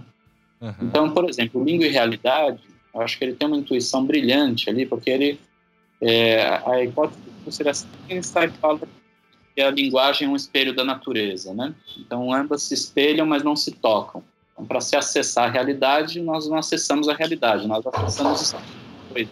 Mas aí o Plusser vai dizer, não, mas não existe uma linguagem no sentido universal. Né? Existem línguas que dão uhum. acesso. Seja, então é como se ele implodisse o, o Wittgenstein, né? E ao mesmo tempo abrisse a perspectiva de uma abordagem ontológica da língua. Então lá nesse, nesse livro, nesse trabalho, ele diz que a língua funda a realidade, né? A língua é, tem um estatuto mítico, ele chega a dizer, porque a língua forma e funda a realidade. Então, acho que esse tipo de intuição, né, na, a partir da qual ele percebe que o Wittgenstein tem uma intuição brilhante, mas que ele trabalha como hipótese de uma linguagem no sentido universal, como se fosse a linguagem, né? Uhum. E aí ele implode isso. Né? Implode é, que é uma questão da filosofia analítica no geral. Né? Pluralidade das línguas. E ao mesmo tempo ele tem, lança uhum. uma hipótese que, para mim, é, é, possível pensar como um precursor, uma hipótese precursora do pluralismo ontológico contemporâneo. Uhum. E, na verdade, o que ele quer dizer é que cada língua cria uma realidade, ou seja, cada língua cria um mundo. Então, na verdade, nós teríamos uma multiplicidade de mundos criados pela, pelas línguas, né? Então, é algo ontológico. Então, é, eu acho que esse exemplo básico, eu acho que é um exemplo do, do, brilhante, né, da intui das intuições do Flusser, é, a partir do quais ele não só ele, ele leu, é, espelhou Wittgenstein e Heidegger a perspectiva ontológica e a perspectiva da filosofia da linguagem analítica, como ele dá alguma contribuição para isso, né, de um modo assim original. Isso para não falar assim da dúvida, né? Na dúvida você tem ali um filósofo seria uma, uma base do argumento cético, né? E ele vai falar do Descartes, do ceticismo, do fundamento da, da, da dúvida no pensamento moderno. Mas ele vai operar também na suspensão da suspensão, ele vai suspender a nossa possibilidade também de duvidar, porque se nós duvidamos o tempo todo, nós podemos gerar um outro problema filosófico, que é a impossibilidade de afirmar sequer que nós duvidamos. Então, é, pensador assim de uma criatividade enorme, né, de operar com os conceitos. Eu acho que isso que o Rodrigo Maltz mencionou também, é, dessa, desse diálogo transversal, e que tá, isso está muito presente no Gerações, né, esse livro que nós estamos organizando, que vai ser publicado agora em breve, é o último juízo, dois pontos, Gerações. Ali nós temos um curso fenomenológico, ele faz longas e brilhantes descrições de, uma, de catedrais góticas, de quadros, de experiência do homem urbano contemporâneo, descrições fenomenológicas mesmo, né, rigorosamente. E ao mesmo tempo ele abre uma possibilidade de, de, de história das ideias, de pensar. Na verdade, o que ele quer fazer é definir qual é a ontologia da modernidade, né? Sim. Mas ele a ontologia da modernidade reativando uma figura muito antiga que é a figura da analogia, da alegoria, perdão. Alegoria, isso. Da alegoria. Então são quatro alegorias que determinam as quatro partes do livro. A partição, a quadripartite, né, a estrutura quadripartite do livro. E também é, dialoga muito com a filosofia da ciência. Então uhum. eu acho pensador assim bastante... E quais são Oi? alegorias, por curiosidade? Quais são? São é, quatro alegorias, você falou? Que dividem é, o livro? Culpa, é, culpa maldição. É culpa, maldição, castigo e penitência. Castigo e penitência. Nossa. Então são as alegorias da modernidade ou da formação do pensamento moderno, né? E essa modernidade é tipo desde o Renascimento, desde o humanismo, assim? Isso. Ou não? Exatamente. É? Ele recorta, ele o corte, ele faz um panorama do que seria o pensamento medieval e qual seria a descontinuidade uhum. a ruptura desse pensamento medieval, né? É, e o, e o, o fundamento da modernidade a partir do século XVI, mais ou menos, isso mesmo. Por isso Entendi. que, como o Maltz, Maltz chegou, Rodrigo Maltz chegou a mencionar, né, uhum. há um uhum. paralelo com o Foucault, né? As palavras Foucault, e as coisas. É, uhum. E aí o, o, Rodrigo pode falar um pouco mais sobre isso, que ele estava é, pesquisando mais especificamente isso. Mas há um paralelo porque o Foucault está produzindo ali uma arqueologia né, das ciências humanas, pensando na, na divisão entre palavra e coisa, uhum. é, essa definição da, do antagonismo Heidegger e Wittgenstein é uma definição de antagonismo dada pelo próprio Foucault. Foucault acreditava nesse antagonismo. Então, uhum. o Flusser me parece mesmo que ele está em um litígio subliminar com Foucault. Ele absorveu né, algumas ideias das conferências que o Foucault fez em São Paulo, mas ele está respondendo essas ideias e essa obra Gerações é uma resposta é, a hipótese é essa, né? Que seria uma resposta. E o, e o Rodrigo Novaes estava comentando antes é, que, que ele viu uma menção do Flusser ao Foucault. Você pode falar Sim. um pouco mais sobre isso, Rodrigo? Sim. Um, o Foucault ele, ele teve em São Paulo em 1965, uh, é, em outubro e novembro. Ele deu uma série de aulas na, na USP. Uh, na Escola de Filosofia, na Faculdade de Filosofia da USP. E uh, naquele momento ele apresentou o material que viria a ser o Palavra e as Coisas, que foi publicado no ano seguinte, né, em Paris, em 66. E uh, a, gente, a gente especula que Flusser tenha participado dessa, dessas, dessas aulas em, em, algum, em algum momento. Mas em 69, uh, eh, o Flusser escreveu uma, um pequeno ensaio autobiográfico que foi publicado só na década de 70, mas ele foi escrito em 69, uh, eh, em que ele fala sobre as obras, né, sobre o desenvolvimento do pensamento dele, as obras que ele escreveu, é bem curtinho. E em um momento ele fala: Eu escrevi o Gerações influenciado por Foucault. Mas ele só diz isso e mais nada nenhuma outra Sim. frase. Né? Ele só dá esse gostinho, mas ele não desenvolve o porquê, uhum. como e etc. Sim. Só um é... detalhe, desculpa, é, não vai. É, Foucault ele morreu em 84, se eu não me engano. Você falou que ele veio Sim. no Brasil em 85, é isso não? Não, não, 65. 65. Ah, 60, perdão. 65, perdão. 65. Tô, tô maluco aqui, desculpa. ele veio para o Brasil três. Ele vem espírito. Se não me engano, ele veio para o Brasil três vezes. Ah, uhum, ele veio para o Brasil antes de ir para os Estados Unidos. Depois que ele começou a ir para os Estados Unidos, ele parou de vir para o Brasil. Uh, mas o Foucault tinha, uma, tinha um diálogo muito interessante com o Brasil, logo sim, no, sim. no início. E, um, e foi isso, tipo, ele, é, ele não menciona Foucault em nenhum outro momento na obra dele. Essa é, a única, é o único momento que ele menciona Foucault. E é uma frase só e é isso, tipo, escrevi o Gerações influenciado por Foucault. Mas aí Sim. tem essa, por essa curiosidade, né, tipo, esse fato do, do Foucault estar aqui em 65, justamente quando o Flusser estava escrevendo Gerações. Só que é uhum. é curioso porque o Flusser começou a escrever o livro antes do Foucault vir para o Brasil. Né? Aí o Foucault vem para o Brasil no final de 65 e aí o Flusser termina de escrever o livro e em 69 ele diz claramente que foi influenciado por Foucault. Uh, e tem dois aspectos do livro, do ponto de um do ponto de vista estrutural, que é o fato de que o Palavra e as Coisas e o, e o uh, Gerações ambos tratam dessa chamada idade moderna, né, era moderna do, da, da Renascença até os dias de hoje Uhum. E também que são divididos entre. e que essa era moderna é dividida em quatro partes. O Foucault divide em quatro epistemas e o Flusser em quatro gerações. Mas as datas que cada um dá é, é diferente para essas Sim. divisões. Né? Uhum. E o conceito, o que o Flusser chama de geração, é ligeiramente diferente do que o uh, Foucault chama de epistema.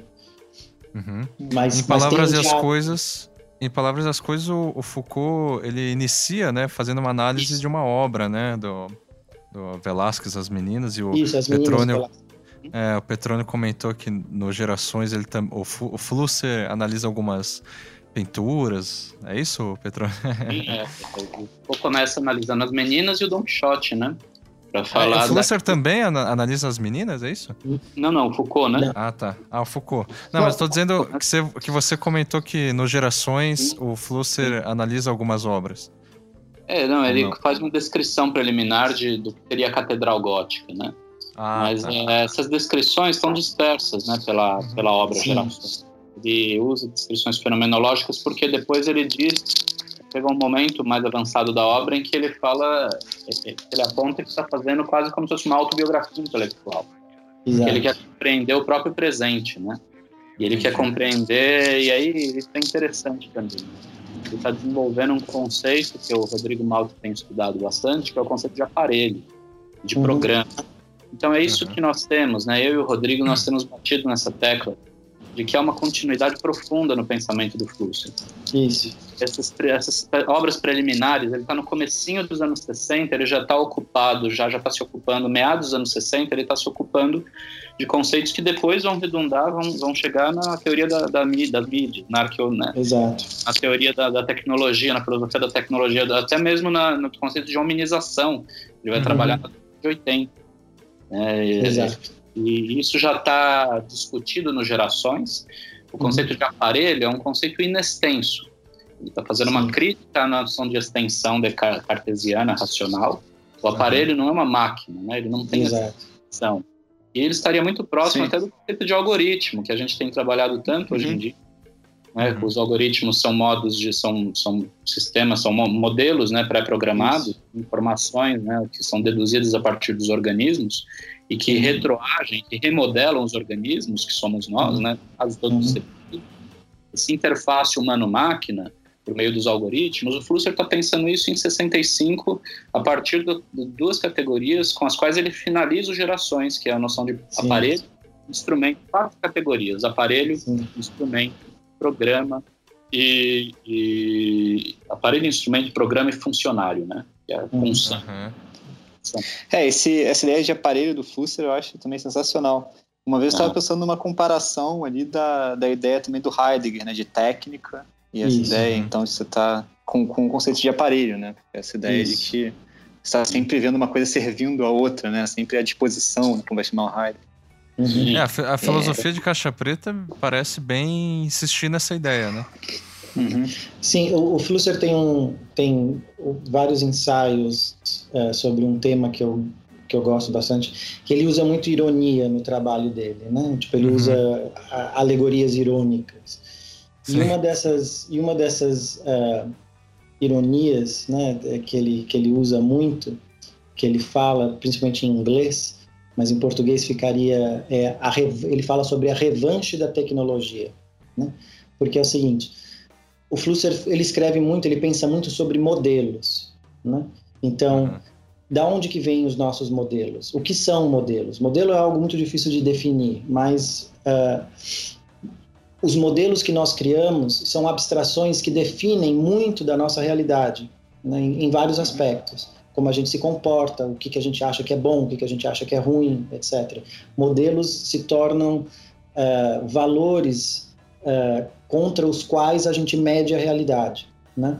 Uhum. E a, a, a, questão dele com a tecnologia e com o aparelho é justamente essa, essa ironia de que a gente cria a nossa tecnologia a partir de modelos que nós extraímos da natureza ou do nosso corpo uhum. e que depois que nós criamos essa tecnologia, a tecnologia em si se transforma nos modelos para a gente. Né? Então, um exemplo clássico é nós criamos o computador para imitar as funções do cérebro. Aí hoje o computador é um modelo do cérebro. Então nossos, nós temos uhum. que espelhar os computadores, não os computadores que nos espelham. Uhum. Uh, e essa a é fotografia a é semelhante, né? A fotografia é. foi feita para criar, sei lá, para é, reproduzir o nosso modelo de olhar para o mundo e sim. agora sim, sim. e depois. Então, é, esse, esse é o paradoxo da, né, tipo da, uh, da, da, fotografia ou da imagem, né, da imagem de todas as imagens, mas também da, da imagem técnica que ele fala, uhum. que a gente cria, nós criamos, nós seres humanos criamos imagens para nos orientar no mundo, mas, uh, mas aí agora nós nos orientamos dentro da imagem, né? a gente uhum. projeta a imagem no mundo e, e, e, e de novamente esse revanche da, da, da nossa Sim. própria criação.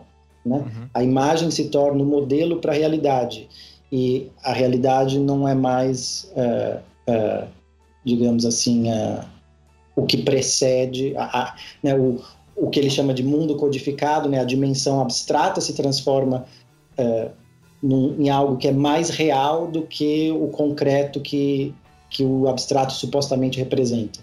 Uhum. Uhum. Eu queria fazer uma pergunta sobre isso. Fazer um, um parêntese rápido, né? Ah, claro. Uhum. Aí é interessante ver também como essa, essa teoria dos modelos que nos remodelam, né? Está muito presente no Sloterdijk hoje em dia, a noção de antropotécnica, né? Então, nós produzimos aquilo que nos produz. Né? Então, essa circularidade está presente no Flusser. E também um parêntese bem rápido que eu acho interessante, essa noção dos modelos está muito presente no pensamento do Vicente também como a noção de mito. Então, para o Vicente, o mito não é uma narrativa, não é, um, não é uma mitologia. O Sim. mito é um princípio de inteligibilidade do mundo. E ele dá forma a esse mundo. Só Sim. que formas geram eras históricas diferentes. Então, cada era histórica, aí o Vicente está em diálogo com Schelling, principalmente, mas as ideias do mundo, né, ou de eras históricas, de eras do mundo, estão muito ligadas a certas configurações míticas.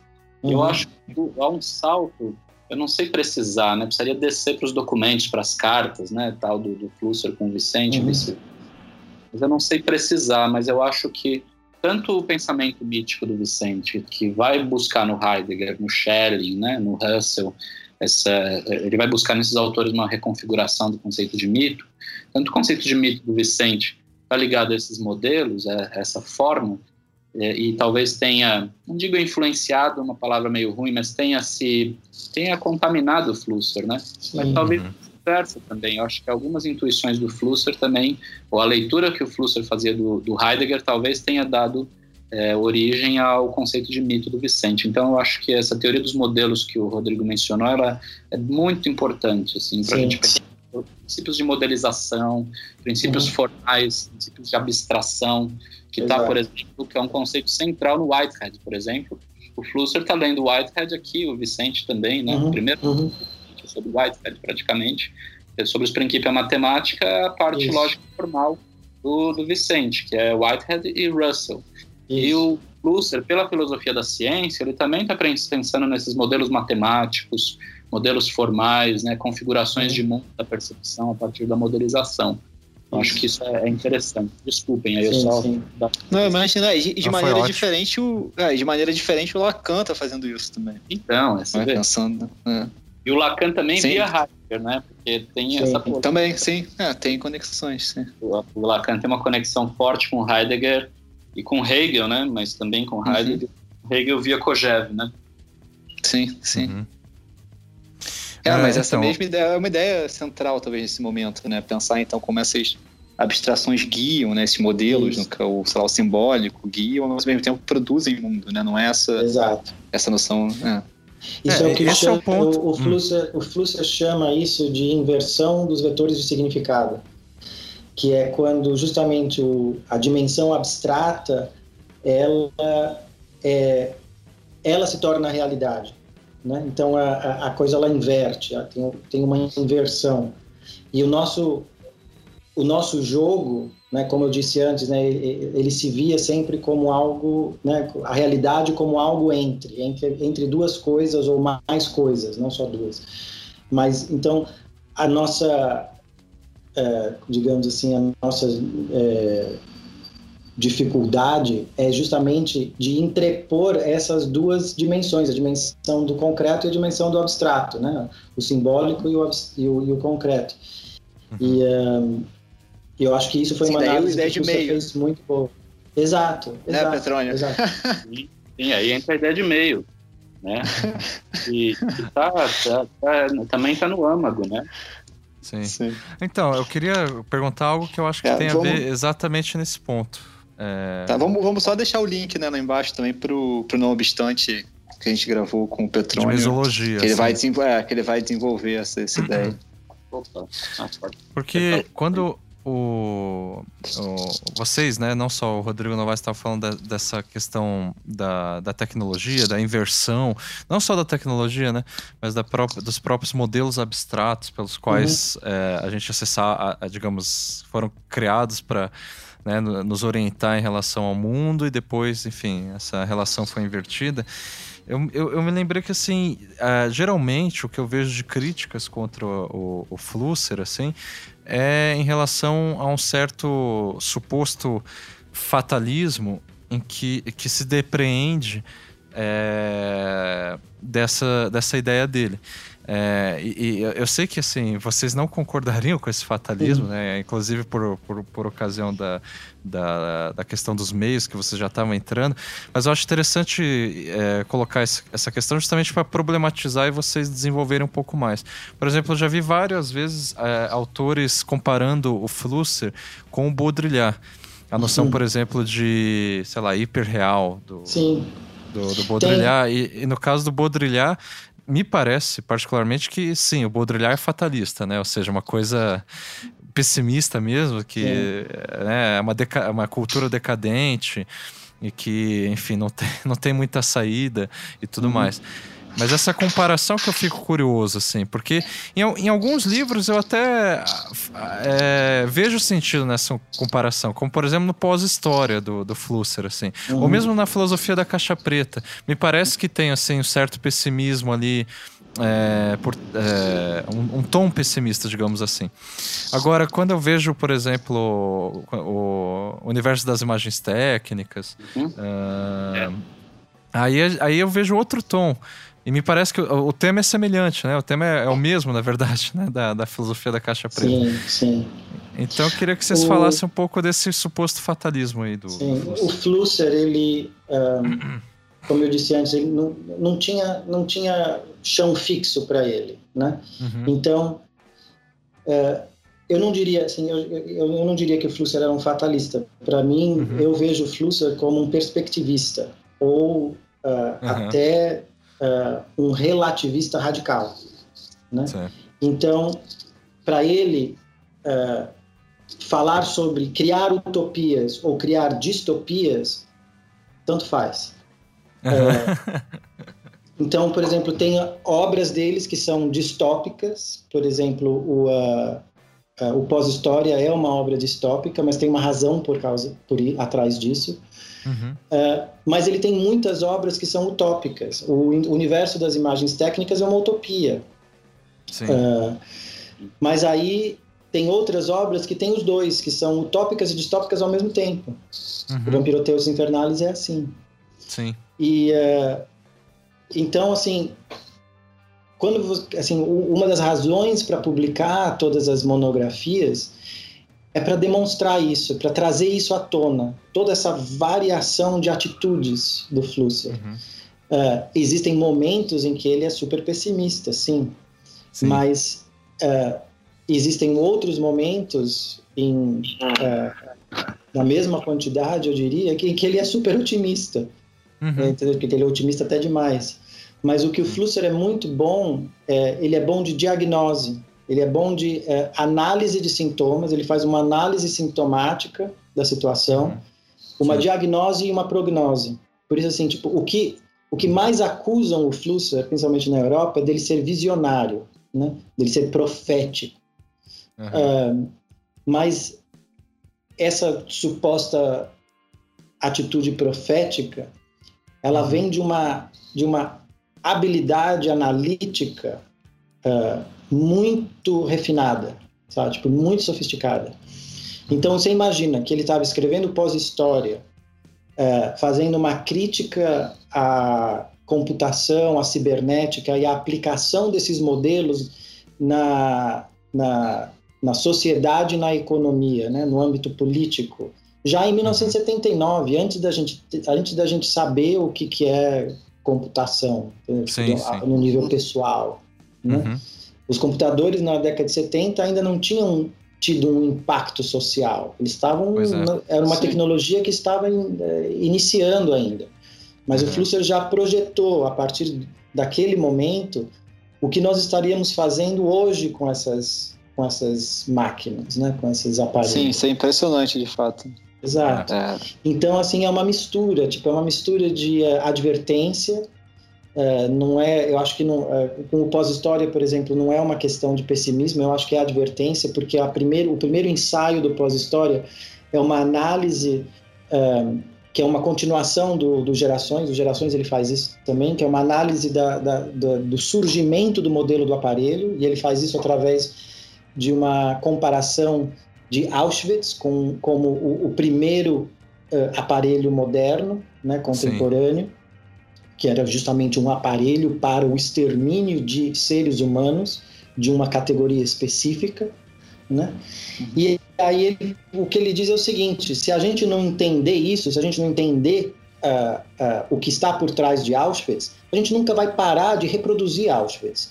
Auschwitz ainda está viva hoje, não no sentido uh, formal, físico, né, de um campo de concentração para a exterminação de pessoas, mas o que uhum. está por, os valores que estão por trás de Auschwitz ainda são válidos hoje. Olha o que está acontecendo nos Estados Unidos hoje com Donald Trump. Sim. Né? apontando para os mexicanos e falando: vocês todos são criminosos, todo mundo que entra aqui é criminoso tem que ir uhum. embora, é, é, imigrante ilegal tem que ser deportado.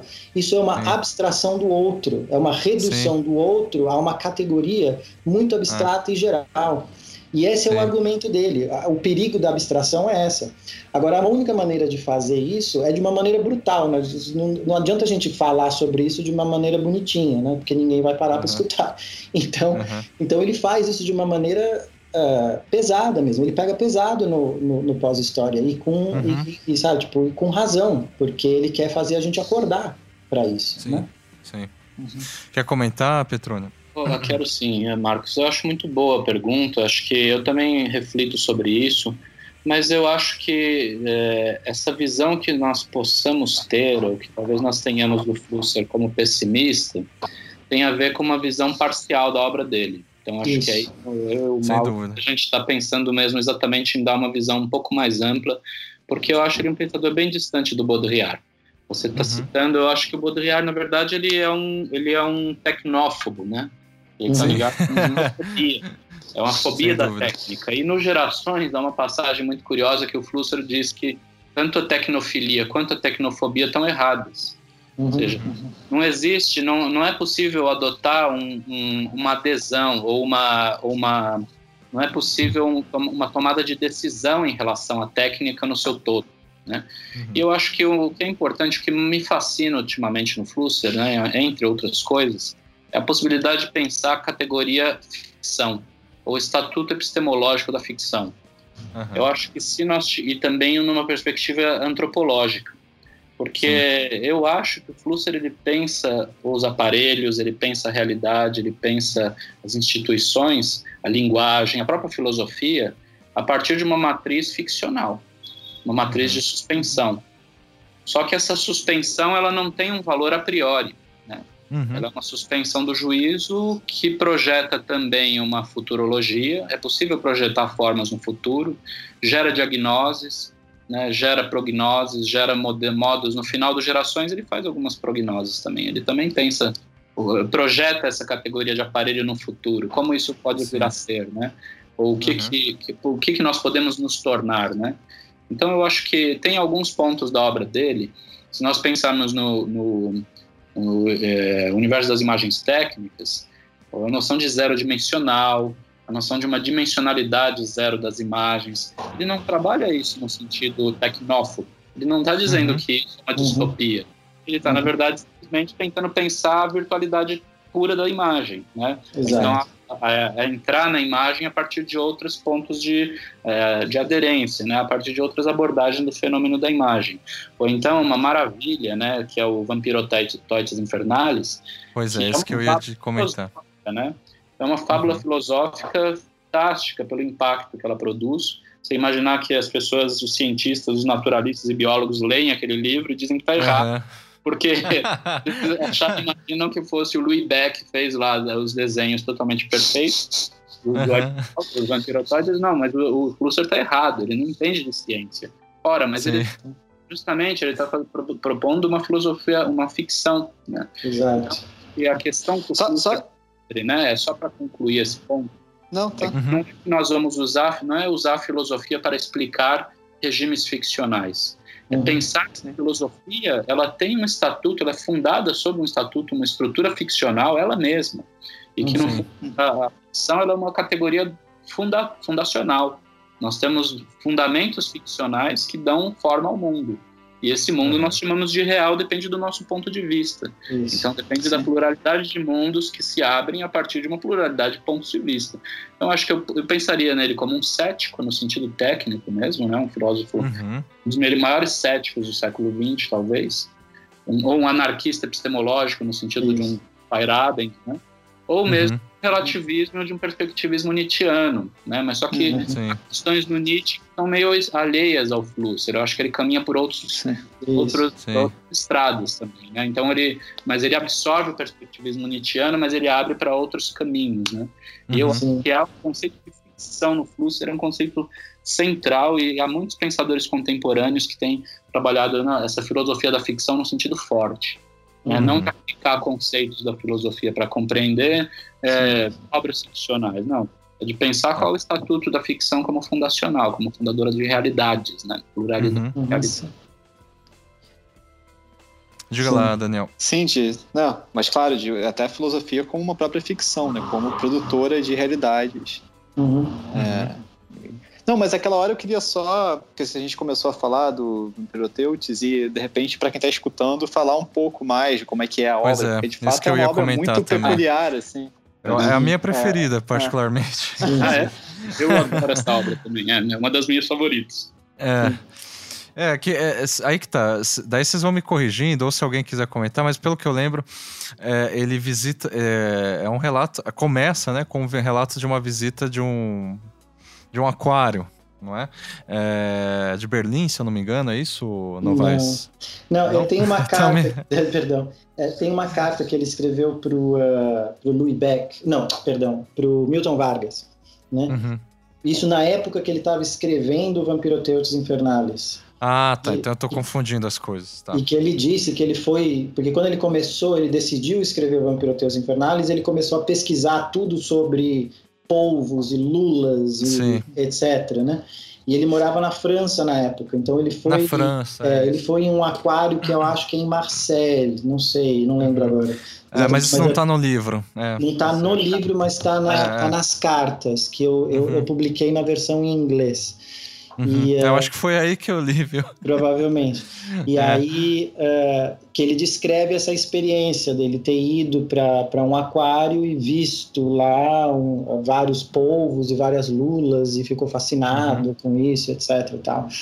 Um, mas. Uh, então, e o Vampiroteutes, enfim, para o ouvinte é, é, é uma espécie de polvo, tá certo? Ou lula. Sim, é uma lula. Como queira. É e a, a, tese básica, vou fazer um resumo muito grosseiro aqui, daí vocês Sim. me criticam. é que uh, o homem, ele fala, né, o homem, o Homo sapiens, uh, essa coisa ereta, né, ou seja, que uhum. dominou a Terra por, tá, por ter essa posição ereta é, sobre o mundo, assim, basicamente. Uh, e o Vampiroteut seria desempenharia o papel que o homem desempenhou sobre a Terra, só que nos oceanos. Por quê? Porque uhum. o Vampiroteut ele pode é, ficar ereto, mas também ele, ele né, pode ficar em qualquer posição, basicamente. e daí ele entra numa viagem, inclusive de uma antropologia comunicacional, ou contrário, uhum. uma comunicação antropológica, uhum. é, fazendo uma, as analogias com o, o Nankin, né, expelido Isso. pelos, pelos é, as formas, né, é, que, que, que, se deixa nas águas, enfim, pelo Vampiroteutes. Eu achei, assim, essa analogia, essa metáfora, uhum. sei lá como chamar isso, é, é muito bonito, assim. É, Sim. Quando eu penso em Flusser, de imediato, assim, quase que psicanaliticamente, assim, é, o, o, sobrenome Flusser me parece uma coisa relacionada a, a fluido ou a rio. Sim, Enfim. é um riacho. Riacho. É, tem, tem a ver, né, com uhum. a etimologia, né? Sim. É, e me vem, de imediato eu já relaciono com Vampiroteutes, porque eu acho Sim. que a tese que ele coloca ali sobre, a, inclusive, a comunicação das imagens, daí ele faz uma analogia doida sim, sim. com os é, processos a, de comunicação. O, é, o Vampiroteutes, eu acho que o Vampiroteutes é uma das obras mais sofisticadas do Flusser, em termos de uhum. discurso, em termos de, de linguagem, é, tudo. O que ele faz naquele livro é, ele se supera naquele livro. E por isso é um livro de, é, é difícil de leitura, né? Justamente porque tem ali uma confluência de linguagens que ele uhum. usa propositalmente. Né? Então, ele começa com uma linguagem pseudocientífica, como se ele estivesse descrevendo realmente a, a, a, zoologia, fazendo uma zoologia desse, desse animal. Uh, e aí depois ele entra num tratado existencial sobre o mundo do animal comparado com o mundo dos seres humanos. Uh, então, tipo, a linguagem em si, o o discurso ali, ele é ele é amplo, né? Tipo, e, é, são, e são várias camadas que estão presentes ali. Então isso, isso gera umas dificuldades na leitura. É, a maneira como eu interpreto o Vampiroteus Infernales é o seguinte: é, um dos grandes é, modelos do Flusser é, é o Ortega y Gasset, né? O, o espanhol, o, o filósofo Sim. espanhol, José Ortega y Gasset. E uma das grandes uh, um dos grandes conceitos de, de Ortega y Gasset é que, uh, como ele mesmo diz, eu sou eu e as minhas circunstâncias. Né? Então, eu formo o meu mundo e o meu mundo me forma. Então, nós, eu vivo em simbiose com esse mundo que eu criei e esse mundo que eu criei uh, me cria ao tem, o tempo inteiro, né? Uhum. Então, ele pega isso de uma certa maneira e fala: ok, então, se o ser humano se desenvolveu, se humanizou por causa deste corpo em relação a este ambiente, o que seria uma realidade oposta a essa? Como que um outro animal, qual seria a, o mundo existencial, por exemplo, de uma lula, entendeu? Uhum. Que vive a 3 mil metros uh, embaixo Sim, de, da, profundidade. Da, de profundidade no mar, não tem luz do sol, se movimenta num espaço tridimensional, uh, tem um corpo dobrado, né, tipo, diferente do nosso. Uhum. Uh, como que essa, qual que seria o tipo de existência deste tipo de corpo, né? E aí ele faz, a partir de um método fenomeno, mítico fenomenológico, se eu posso usar esse termo, um, cria esse mundo uh, ficcional, mítico dessa criatura. E o que vale uh, também mencionar é o seguinte, que quando ele, escreve, ele escreveu esse livro em 1981, certo? Uh, a primeira vez que ele foi publicado em alemão foi em 87. Mas em 1981 não existia nenhum dado científico sobre essa criatura.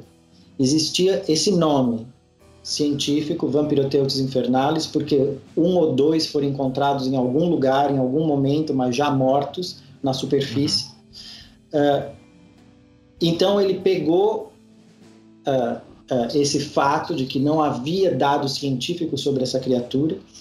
E ele criou uma criatura mítica. O Vampiroteuthis infernalis do Flusser é o, é o infernalis do Flusser. Não uhum. é a criatura verdadeira. Né? Sim. Tanto que, como o Petrônio já mencionou, tem pessoas que leem esse livro e aí viram e falam: Meu Deus, esse cara é um louco, porque é, ele está descrevendo tudo errado sobre essa criatura. Tipo, isso daqui uhum. não é nem um pouco científico. Do que, que esse cara está falando? E aí eles, a, pessoa, a pessoa entra numa pira. É, mas tem um outro nível também, que, é o nível dos, de uh, uh, discurso, que ele também usa muito o discurso da, da, da psicologia, né? Freud, Reich. Uh, e, para mim, tipo, uma das interpretações também do Vampiroteutis, que isso ele deixa bem claro no, no último capítulo. O Vampiroteutis, na interpretação dele, é o nosso id, né? É, tipo, é o nosso... É a Lula que vive nas nossas profundidades. Sim, então, é o argumento é justamente o argumento sobre o nazismo também, né? porque ele fala muito isso nas cartas com Milton Vargas, que hum. a, o Vampiroteutis, o livro, é uma análise, digamos assim, alegórica, né, ficcional, uh, sobre a relação entre o nosso lado emocional e racional. Então, o Vampiroteutis, ele representa tudo que é o emocional, né? Uh, por isso que ele fala sobre uh, os discursos de ódio, né? Tipo, que a gente pode interpretar como sabe, os discursos do populismo, né? Por exemplo, eu não quero falar o nome dele, mas eu vou falar, o, o Bolsonaro seria um, um bom uh, candidato para Vampiroteutis, entendeu? Uhum. Uh, então, é, então é esse, sabe, tipo, ele faz essa comparação entre o lado passional e o lado racional, mas ao mesmo tempo fazendo o argumento que a gente não pode ser 100% racional e nós não podemos ser 100% emocionais, né? Uhum. É, então, o argumento do Vampiroteutis é que, de alguma maneira, a gente tem que encontrar um equilíbrio essa, entre essas duas coisas. E, novamente, né, o, o, tema do meio. Né? Nós temos que equilibrar esses, esses dois aspectos do nosso ser. E o Vampiroteutis entra aqui como uma alegoria, uma alegoria do nosso, do nosso lado monstro, né? que surge de dentro da gente né? e vem à tona, quando a gente menos Mas, espera. E tem aquela também ana analogia da, das imagens que eu falei do Nankin, isso, né? Isso, isso. Que ele fala que é, digamos, uma espécie de linguagem. Isso. é, então, porque quando ele fala sobre a. a, a quando ele está falando sobre a, a, linguagem plástica do, do Vampiroteuts, ele fala né, que o Vampiroteuts ele usa a pele, né, os cromofórios para uh, enviar mensagens, mas que ele também cria essas nuvens de sépia para uhum. distrair os atacantes, né? Sim, então sim. ele cria uma, uma, ele modela uma nuvem de sépia uh, na sua imagem e um atacante, enquanto o atacante ataca a nuvem de sépia, o Vampiroteutis ataca o atacante. Sim. então é, então isso também é uma analogia das imagens, né, do, fato de que as, as imagens nos, uh, nos distraem, né? Elas são uh, uh, distrações do que uhum. a gente deveria, na verdade, estar criticando verdadeiramente. Né? Então, Sim. isso tem tudo a ver com, com toda essa questão de pós-verdade, de. Uh, é. como é que é o nome? Uh, informação falsa, notícias falsas. Sim. As notícias falsas hoje são as, são as nuvens de sépia do, é. do, do Vampiroteus. Entendeu? Uhum. Uh, essa, é sobre. Fala. Perdão, pode continuar. Sobre, não, imagina, sobre essa, essa metáfora que você, você pensou agora no Vampiroteut, né, como id e tal, uhum. esse, esse, na verdade, inclusive, é o tema do livro que eu acabei de escrever, né, que se chama uhum. As Bestas Dentro de Nós. Isso. Então, é... é Sim, Vampiroteut falou é assim, isso aí. É uma, é uma besta, né? É uma besta possível. Sim. Mas aí é interessante pensar, assim, quando você falou que na, na possível influência ali do Reich, né? De alguma psicanálise, uhum. de repente do Jung, e, e, é interessante que, que esses caras, né, o Reich e Jung, eles estão pensando, de certa maneira, no do oposto também, né? A ideia deles é, é muito mais que seria a repressão né, que causa, Exato. digamos assim, o, o Exato. É, mas, é exatamente, nazismo, mas né? esse é exatamente o argumento do Flusser, que não tem como reprimir isso. Entendeu? Se a gente reprime, por exemplo, a, a, o, a trabalho, o que ele descreve do Reich no, no Vampiroteutis é justamente isso, que o trabalho do Reich era para relaxar a musculatura, e aí quando você relaxa a musculatura, vem toda essa uhum. força torrencial lá de dentro, né? Sim. Não, é... você tá falando, é legal, porque ele deixa, porque, assim, para um Reich, Jung é uma coisa meio romântica, né? Essa ideia de que Sim. se você relaxa, se você uhum. tira a, a, né, a carapaça, como eles chamam isso, ali, né, o, o Reich especificamente, né? Você, você é, fragmenta o caráter, né? A carapaça uhum. do caráter, você vai encontrar isso que ele chama lá do, do cerne biológico do homem, que para ele é uma maravilha. E é. Pro é Jung é um pouco mais. Né? É, é quase a salvação, né? Pro Jung é uma coisa um pouco mais complexa, né? Mas ainda assim, é. essa ideia de que se você conseguir se dissociar um pouco, né? Se você conseguir não, é, não uhum. cair né? nessa, nessa, nessa identificação total do eu com a persona, entendeu? Você Sim. vai ser, você vai se constituir como eu mais complexo, né? E aí seria Sim. essa identificação do eu com a persona que levaria para para esse culto da, da massa, né, para o homem é, massificado, essas coisas. Sim, então essa ideia é sempre de que. Mas é uma coisa maneira, assim, é como se. Uhum. É, algo fala, que você fala. falou que eu acho que é interessante, que você falou que o, o Jung e o, e o têm uma ideia tipo, meio romântica, né? Romântica, uhum. sobre isso. E o Flusser é absolutamente anti-romântico. Ele é sim, assim, sim. hardcore anti-romântico. Tanto que no Vampiroteus ele fala que a essência do romantismo é o inferno. Né? ele, usa, ele, usa, exatamente essa frase. Assim, a essência do romantismo é o inferno. Então é isso que a gente tem que combater. Né? Tipo, essa, justamente essa ideia romântica de que se a gente liberar tudo, vai ficar tudo lindo. Sim, sim. Não, o que ele fala assim, a gente tem, nós temos que ser críticos desses vampiroteutes, dessas bestas dentro de nós. A gente tem que ter consciência dessas bestas, justamente não, não para pacificá-las ou para adestrá-las ou para uhum. reprimi-las, mas para encontrar algum tipo de maneira de lidar com essas bestas, porque elas estão lá. Todo, assim, o, o que as pessoas não gostam sim, de sim, ouvir, sim, mas que muitos, muitos, uh, muitas pesquisas comprovam é que qualquer um de nós pode se tornar um Hitler, entendeu? Tipo, Hitler não era... Ah, o que Hitler não tinha algo muito excepcional ali, mas, uh, mas nós, esse potencial existe dentro da gente, entendeu? Uhum. E é isso que a gente tem que, que, a gente tem que combater. É, Petrones quer comentar. Não necessariamente combater, do... né? Mas assim.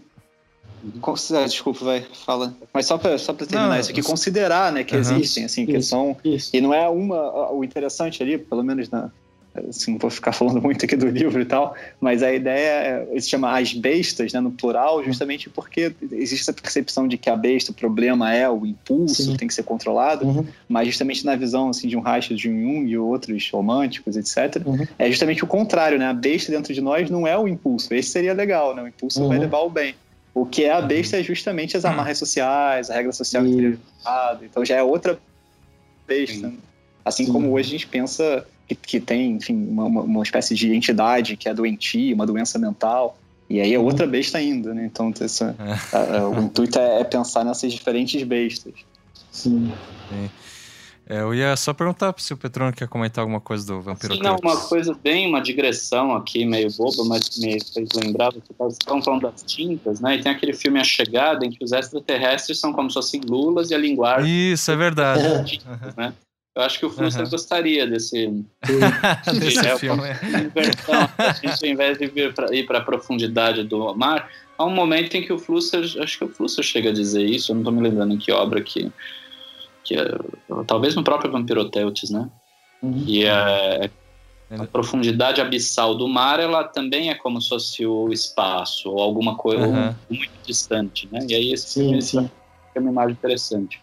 Mas eu acho que essa é uma das minhas obras favoritas do Flusser, Vampiroteutes, e eu acho que está ligado à, à pluralidade de mundos, né? Eu uhum. acho que é, ele pensa numa, numa criatura que seria o antípoda do ser humano em termos anatômicos, né? Então, na verdade, uhum. o ser humano tem, se especializou, ele é ereto, né? Ele especializou a linguagem, a função da boca, o ânus é distante da boca, e o vampiroteiro ah, é. todo invertido, essas funções são todas invertidas, Sim. né? Então é como se ele, ele pensa, na verdade, qual que é a criatura, qual é o ser vivo no mundo que seria o antípoda anatômico do humano. Dado uhum. isso, esse ser, então, ele apreende um mundo que seria o avesso do mundo humano. Uhum. Né? Exato. Essa constituição dos mundos, eu acho que tem um autor, um biólogo, o Jacob von Nexkill, que o Flusser ele cita esse biólogo. E eu acho uhum. que esse biólogo foi muito importante para o Vicente e para o Flusser e para muitos pensadores. Hoje em dia tem sido importante, né? Que é a ideia do umwelt, né? do meio circundante. Uhum. O Malte falou do Ortega y Gasset. Eu acho que esse é um conceito que circulou entre o Gasset, o Heidegger, né? E que uhum. depois uhum. ele foi um pouco abandonado, mas está voltando com bastante força mesmo. Essa noção da pluralidade de mundos, né? De circunstância, uhum. cada circunstância gera um mundo da, da, do ser vivo situado, né? Nessa circunstância. E esse, esse livro, para mim, ele descreve muito bem isso, né? Esse tipo de e é um livro fenomenológico também, ele está pensando a partir da percepção, da apreensão dos processos primários, né, de captação do mundo, da realidade, de uhum. formas, de como é a visão do Viroteutes, né? Uhum. Como é, seria a visão humana. E isso acho que é uma teoria dos meios ou das mídias no Flusser que é muito fina, né? Também não estou me lembrando agora em que obra, que ele diz que o passado, presente e futuro surgiram não com a história, mas quando o hominídeo se tornou ereto.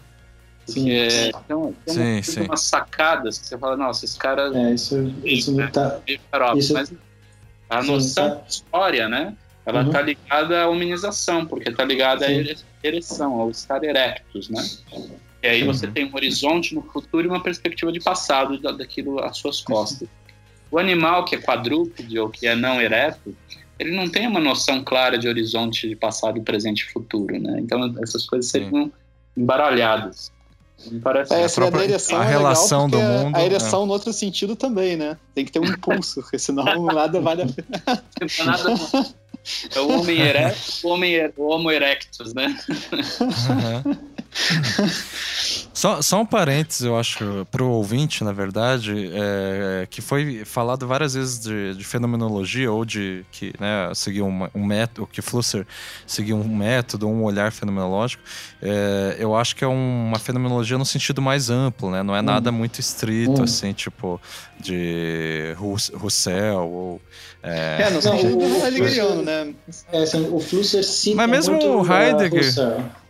Ele, uhum. O Flusser ele cita muito Husserl como, como uh, uh, um, dos, um dos mestres dele. Né? É. Ah, tá. E ele mesmo fala, assim, no, no Língua e Realidade, não sei o que, ele fala sobre uma fenomenologia da língua, dos meios, uh, de, de, uma, de, um ponto de vista husserliano mesmo. Ele mesmo fala isso. É, então, mas me parece que a fenomenologia de, do, do Flusser é muito particular ah, de, do Flusser, sabe? Sem dúvida. Porque não é o método do Husserl, entendeu? Não, não, é, não é nem sequer o método do Heidegger. Exato. Que também é uma fenomenologia particular do Heidegger, né? É, há uma, uma, uma, polêmica aí, né, envolvendo até que ponto o Heidegger ele continuou fenomenológico, né? Em que uhum. medida uhum, é. de fato tem um pouco na ontologia ou até que ponto ele a depreensão ontológica depende do método do Russell. Mas eu acho uhum. que o Flusser ele tem um livro chamado Fenomenologia do Brasileiro, né? Sim. Ah, é verdade. E, olha só. Parece, o que é interessante é, esse? é que há, um, há, uma passagem, né? O conceito de epoquê, de suspensão, ele é um conceito do ceticismo antigo, da filosofia uhum. cética. Uhum. É a noção Sim. de suspensão de juízo. O Russell, ele uhum. retoma a noção de suspensão de juízo mas dentro de um critério de um projeto racional, de uma grande, um grande projeto de reformulação da ciência europeia mundial, né? Uhum. Então ele, a noção de epoquê na fenomenologia, ela tem um compromisso com as realidades eidéticas, né? Com as estruturas essenciais, com a percepção de realidades eidéticas, né? imaginação eidética, certos fundamentos da realidade que estariam na percepção. E o Flusser é interessante porque é como se ele fosse. Ele, ele passa da fenomenologia para o ceticismo hum. de um modo. Uhum. Parece que às vezes borra um pouco essa fronteira de quando ele está suspendendo o juízo de modo cético, de quando ele está produzindo uma suspensão no sentido fenomenológico. Eu acho que seria um bom, um bom estudo é, analisar uhum. qual é a dimensão da suspensão de juízo no Flusser, porque às vezes é um pouco. Sim. Interessante. Bosa, não sei se o Rodrigo concorda com isso. Sim, sim. Mas às vezes é, é não, é, parece uma suspensão à maneira cética, ou seja, de suspender todo o juízo, e daí entra um relativismo radical mesmo, né, num perspectivismo. É, não, assim, o que, o que... suspensão descritiva mesmo, descricionista. Né? Mas assim, o que a gente tem sempre que levar em consideração é que o Flusser ele não era ortodoxo, em nenhum sentido. Então, quando uhum. ele fala que ele está fazendo fenomenologia, ele está fazendo a fenomenologia dele, né, do é, jeito sim. dele. E quando ele quer mudar a coisa, ele muda a coisa e faz outra coisa. É. Né? Então, tipo, o Russell, Exato. O Rousseau é um, é um, ponto de partida, o Ortega Gasset é um ponto de partida, Heidegger é um ponto de partida. Ele, ele menciona Sim. muito Bachelard também. Bachelard é um ponto de partida. Depois que uhum. ele pega essa galera toda, depois ele faz outra coisa, entendeu? Tipo, é, o método é a mesma coisa com a teoria da comunicação. Ele fica falando para todo mundo que ele está fazendo teoria da comunicação e todo mundo fala pra ele, não, cara, você não está fazendo teoria da comunicação. é. Então, é... é... E foi nesse sentido que eu é, fiz esse adendo sobre a fenomenologia, porque pode ter algum fenomenólogo hardcore nos ouvindo Sim. Entendeu? Fala, não, mas peraí, como assim Flusser? Ah, eu nunca ouvi falar desse cara. Não, não, nesse sentido, não.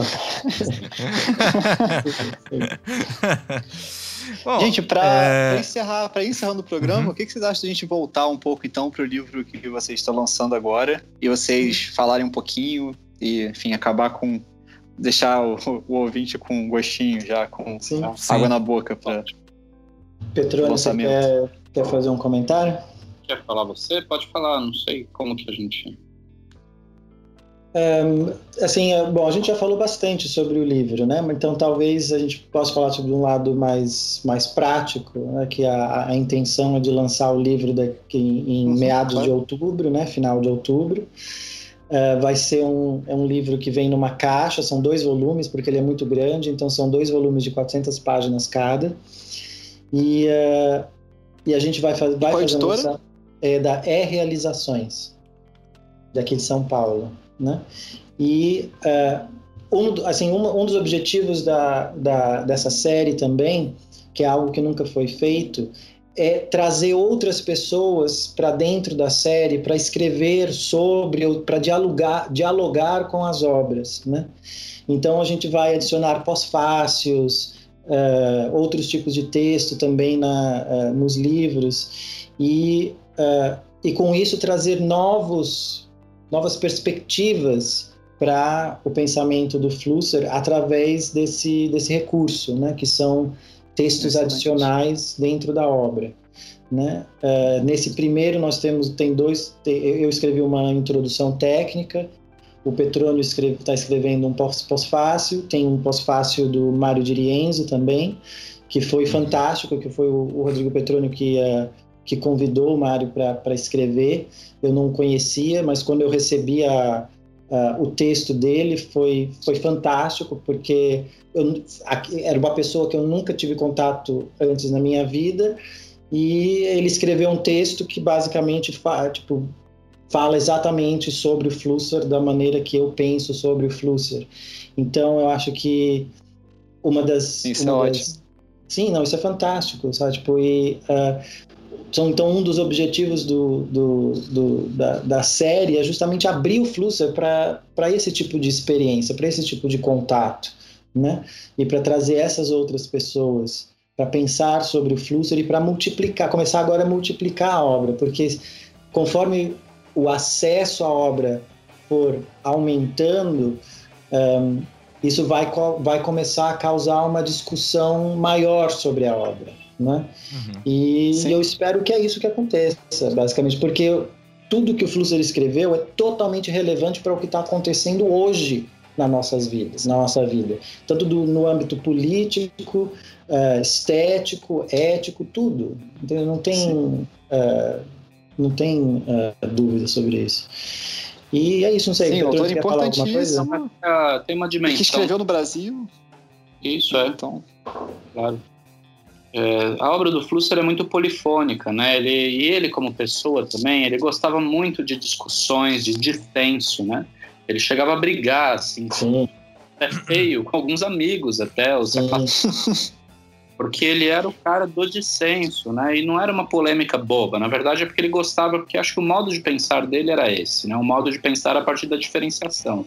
Exato. Né? De, de, diferenciação, de aporia, de paradoxo.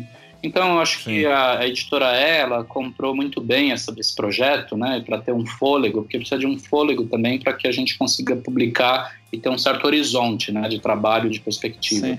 E o nosso projeto é mesmo trazer o máximo possível, como o Rodrigo mencionou, é trazer o máximo possível também dessa polifonia para dentro da obra. Uhum. pessoas que tenham pontos de vista diferentes, novos leitores do Flusser, leitores até que tenham a ver com a arte, com a literatura, escritores que tenham, uma, que tenham sido inseminados né, pela, pela filosofia do Flusser, que consigam estabelecer um corpo a corpo com a obra dele, que isso é, é fantástico, né? Assim, é, Sim. É Sim, como a gente disse antes, ele interessa para diversas áreas, né? diversas. Exato.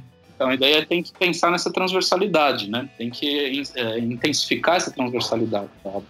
Sim. E eu acho que o projeto é esse.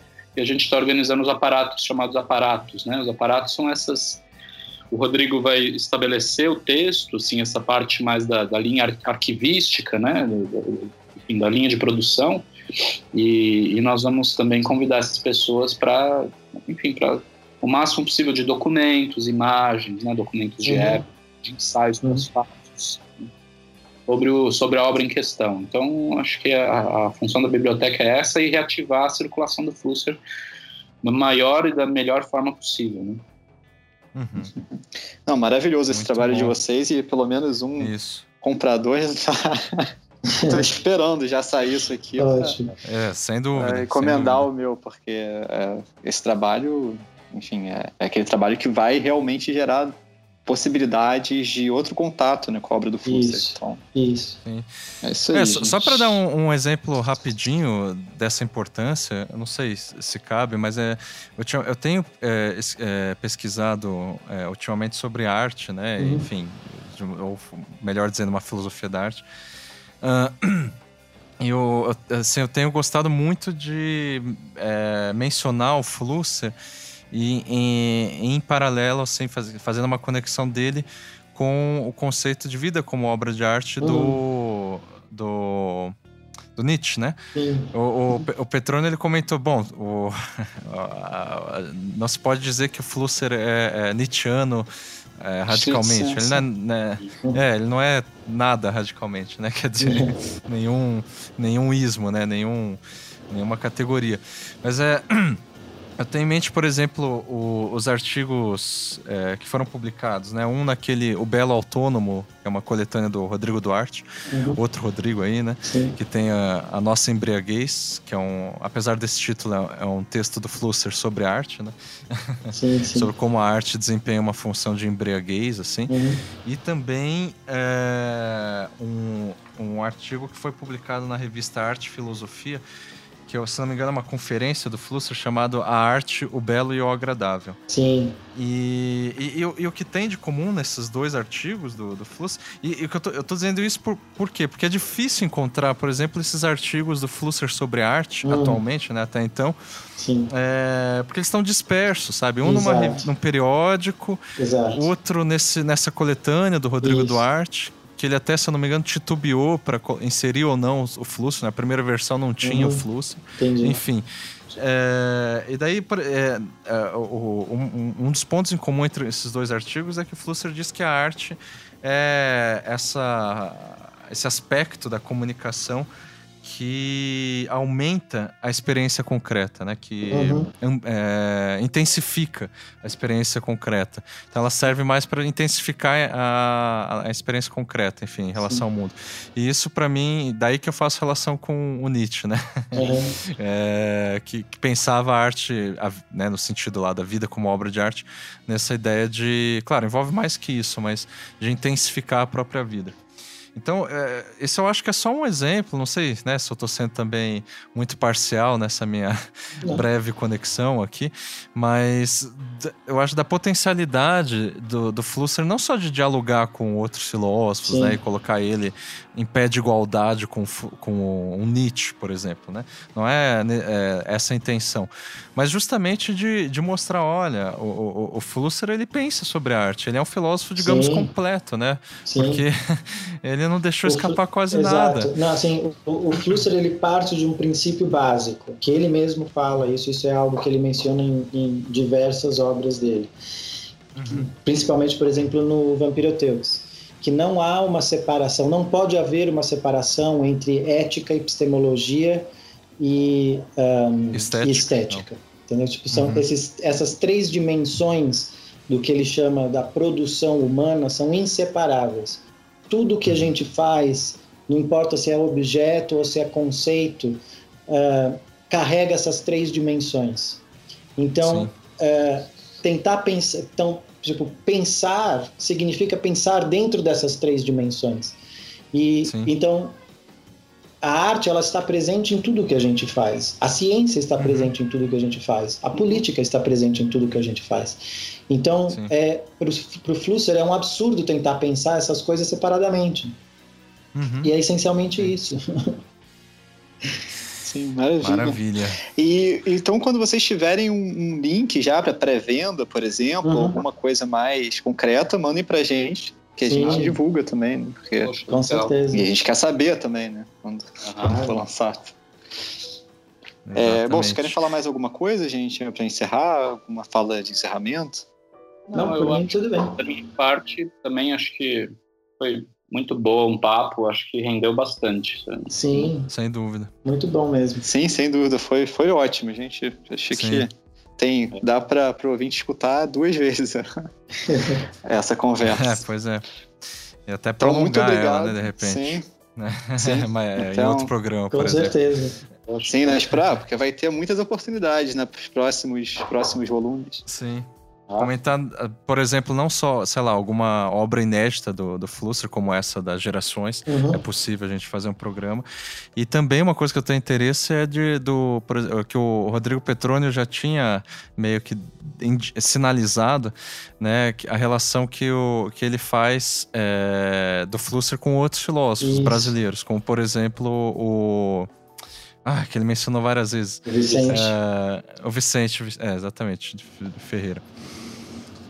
Tá certo? Bom, então vamos dar tchau pro, pro ouvinte. Isso. Vamos iniciar. Obrigado, gente, por obrigado, ter hein, participado. Obrigado a vocês. Obrigado a todos. Excelente. Valeu. Valeu. Sim.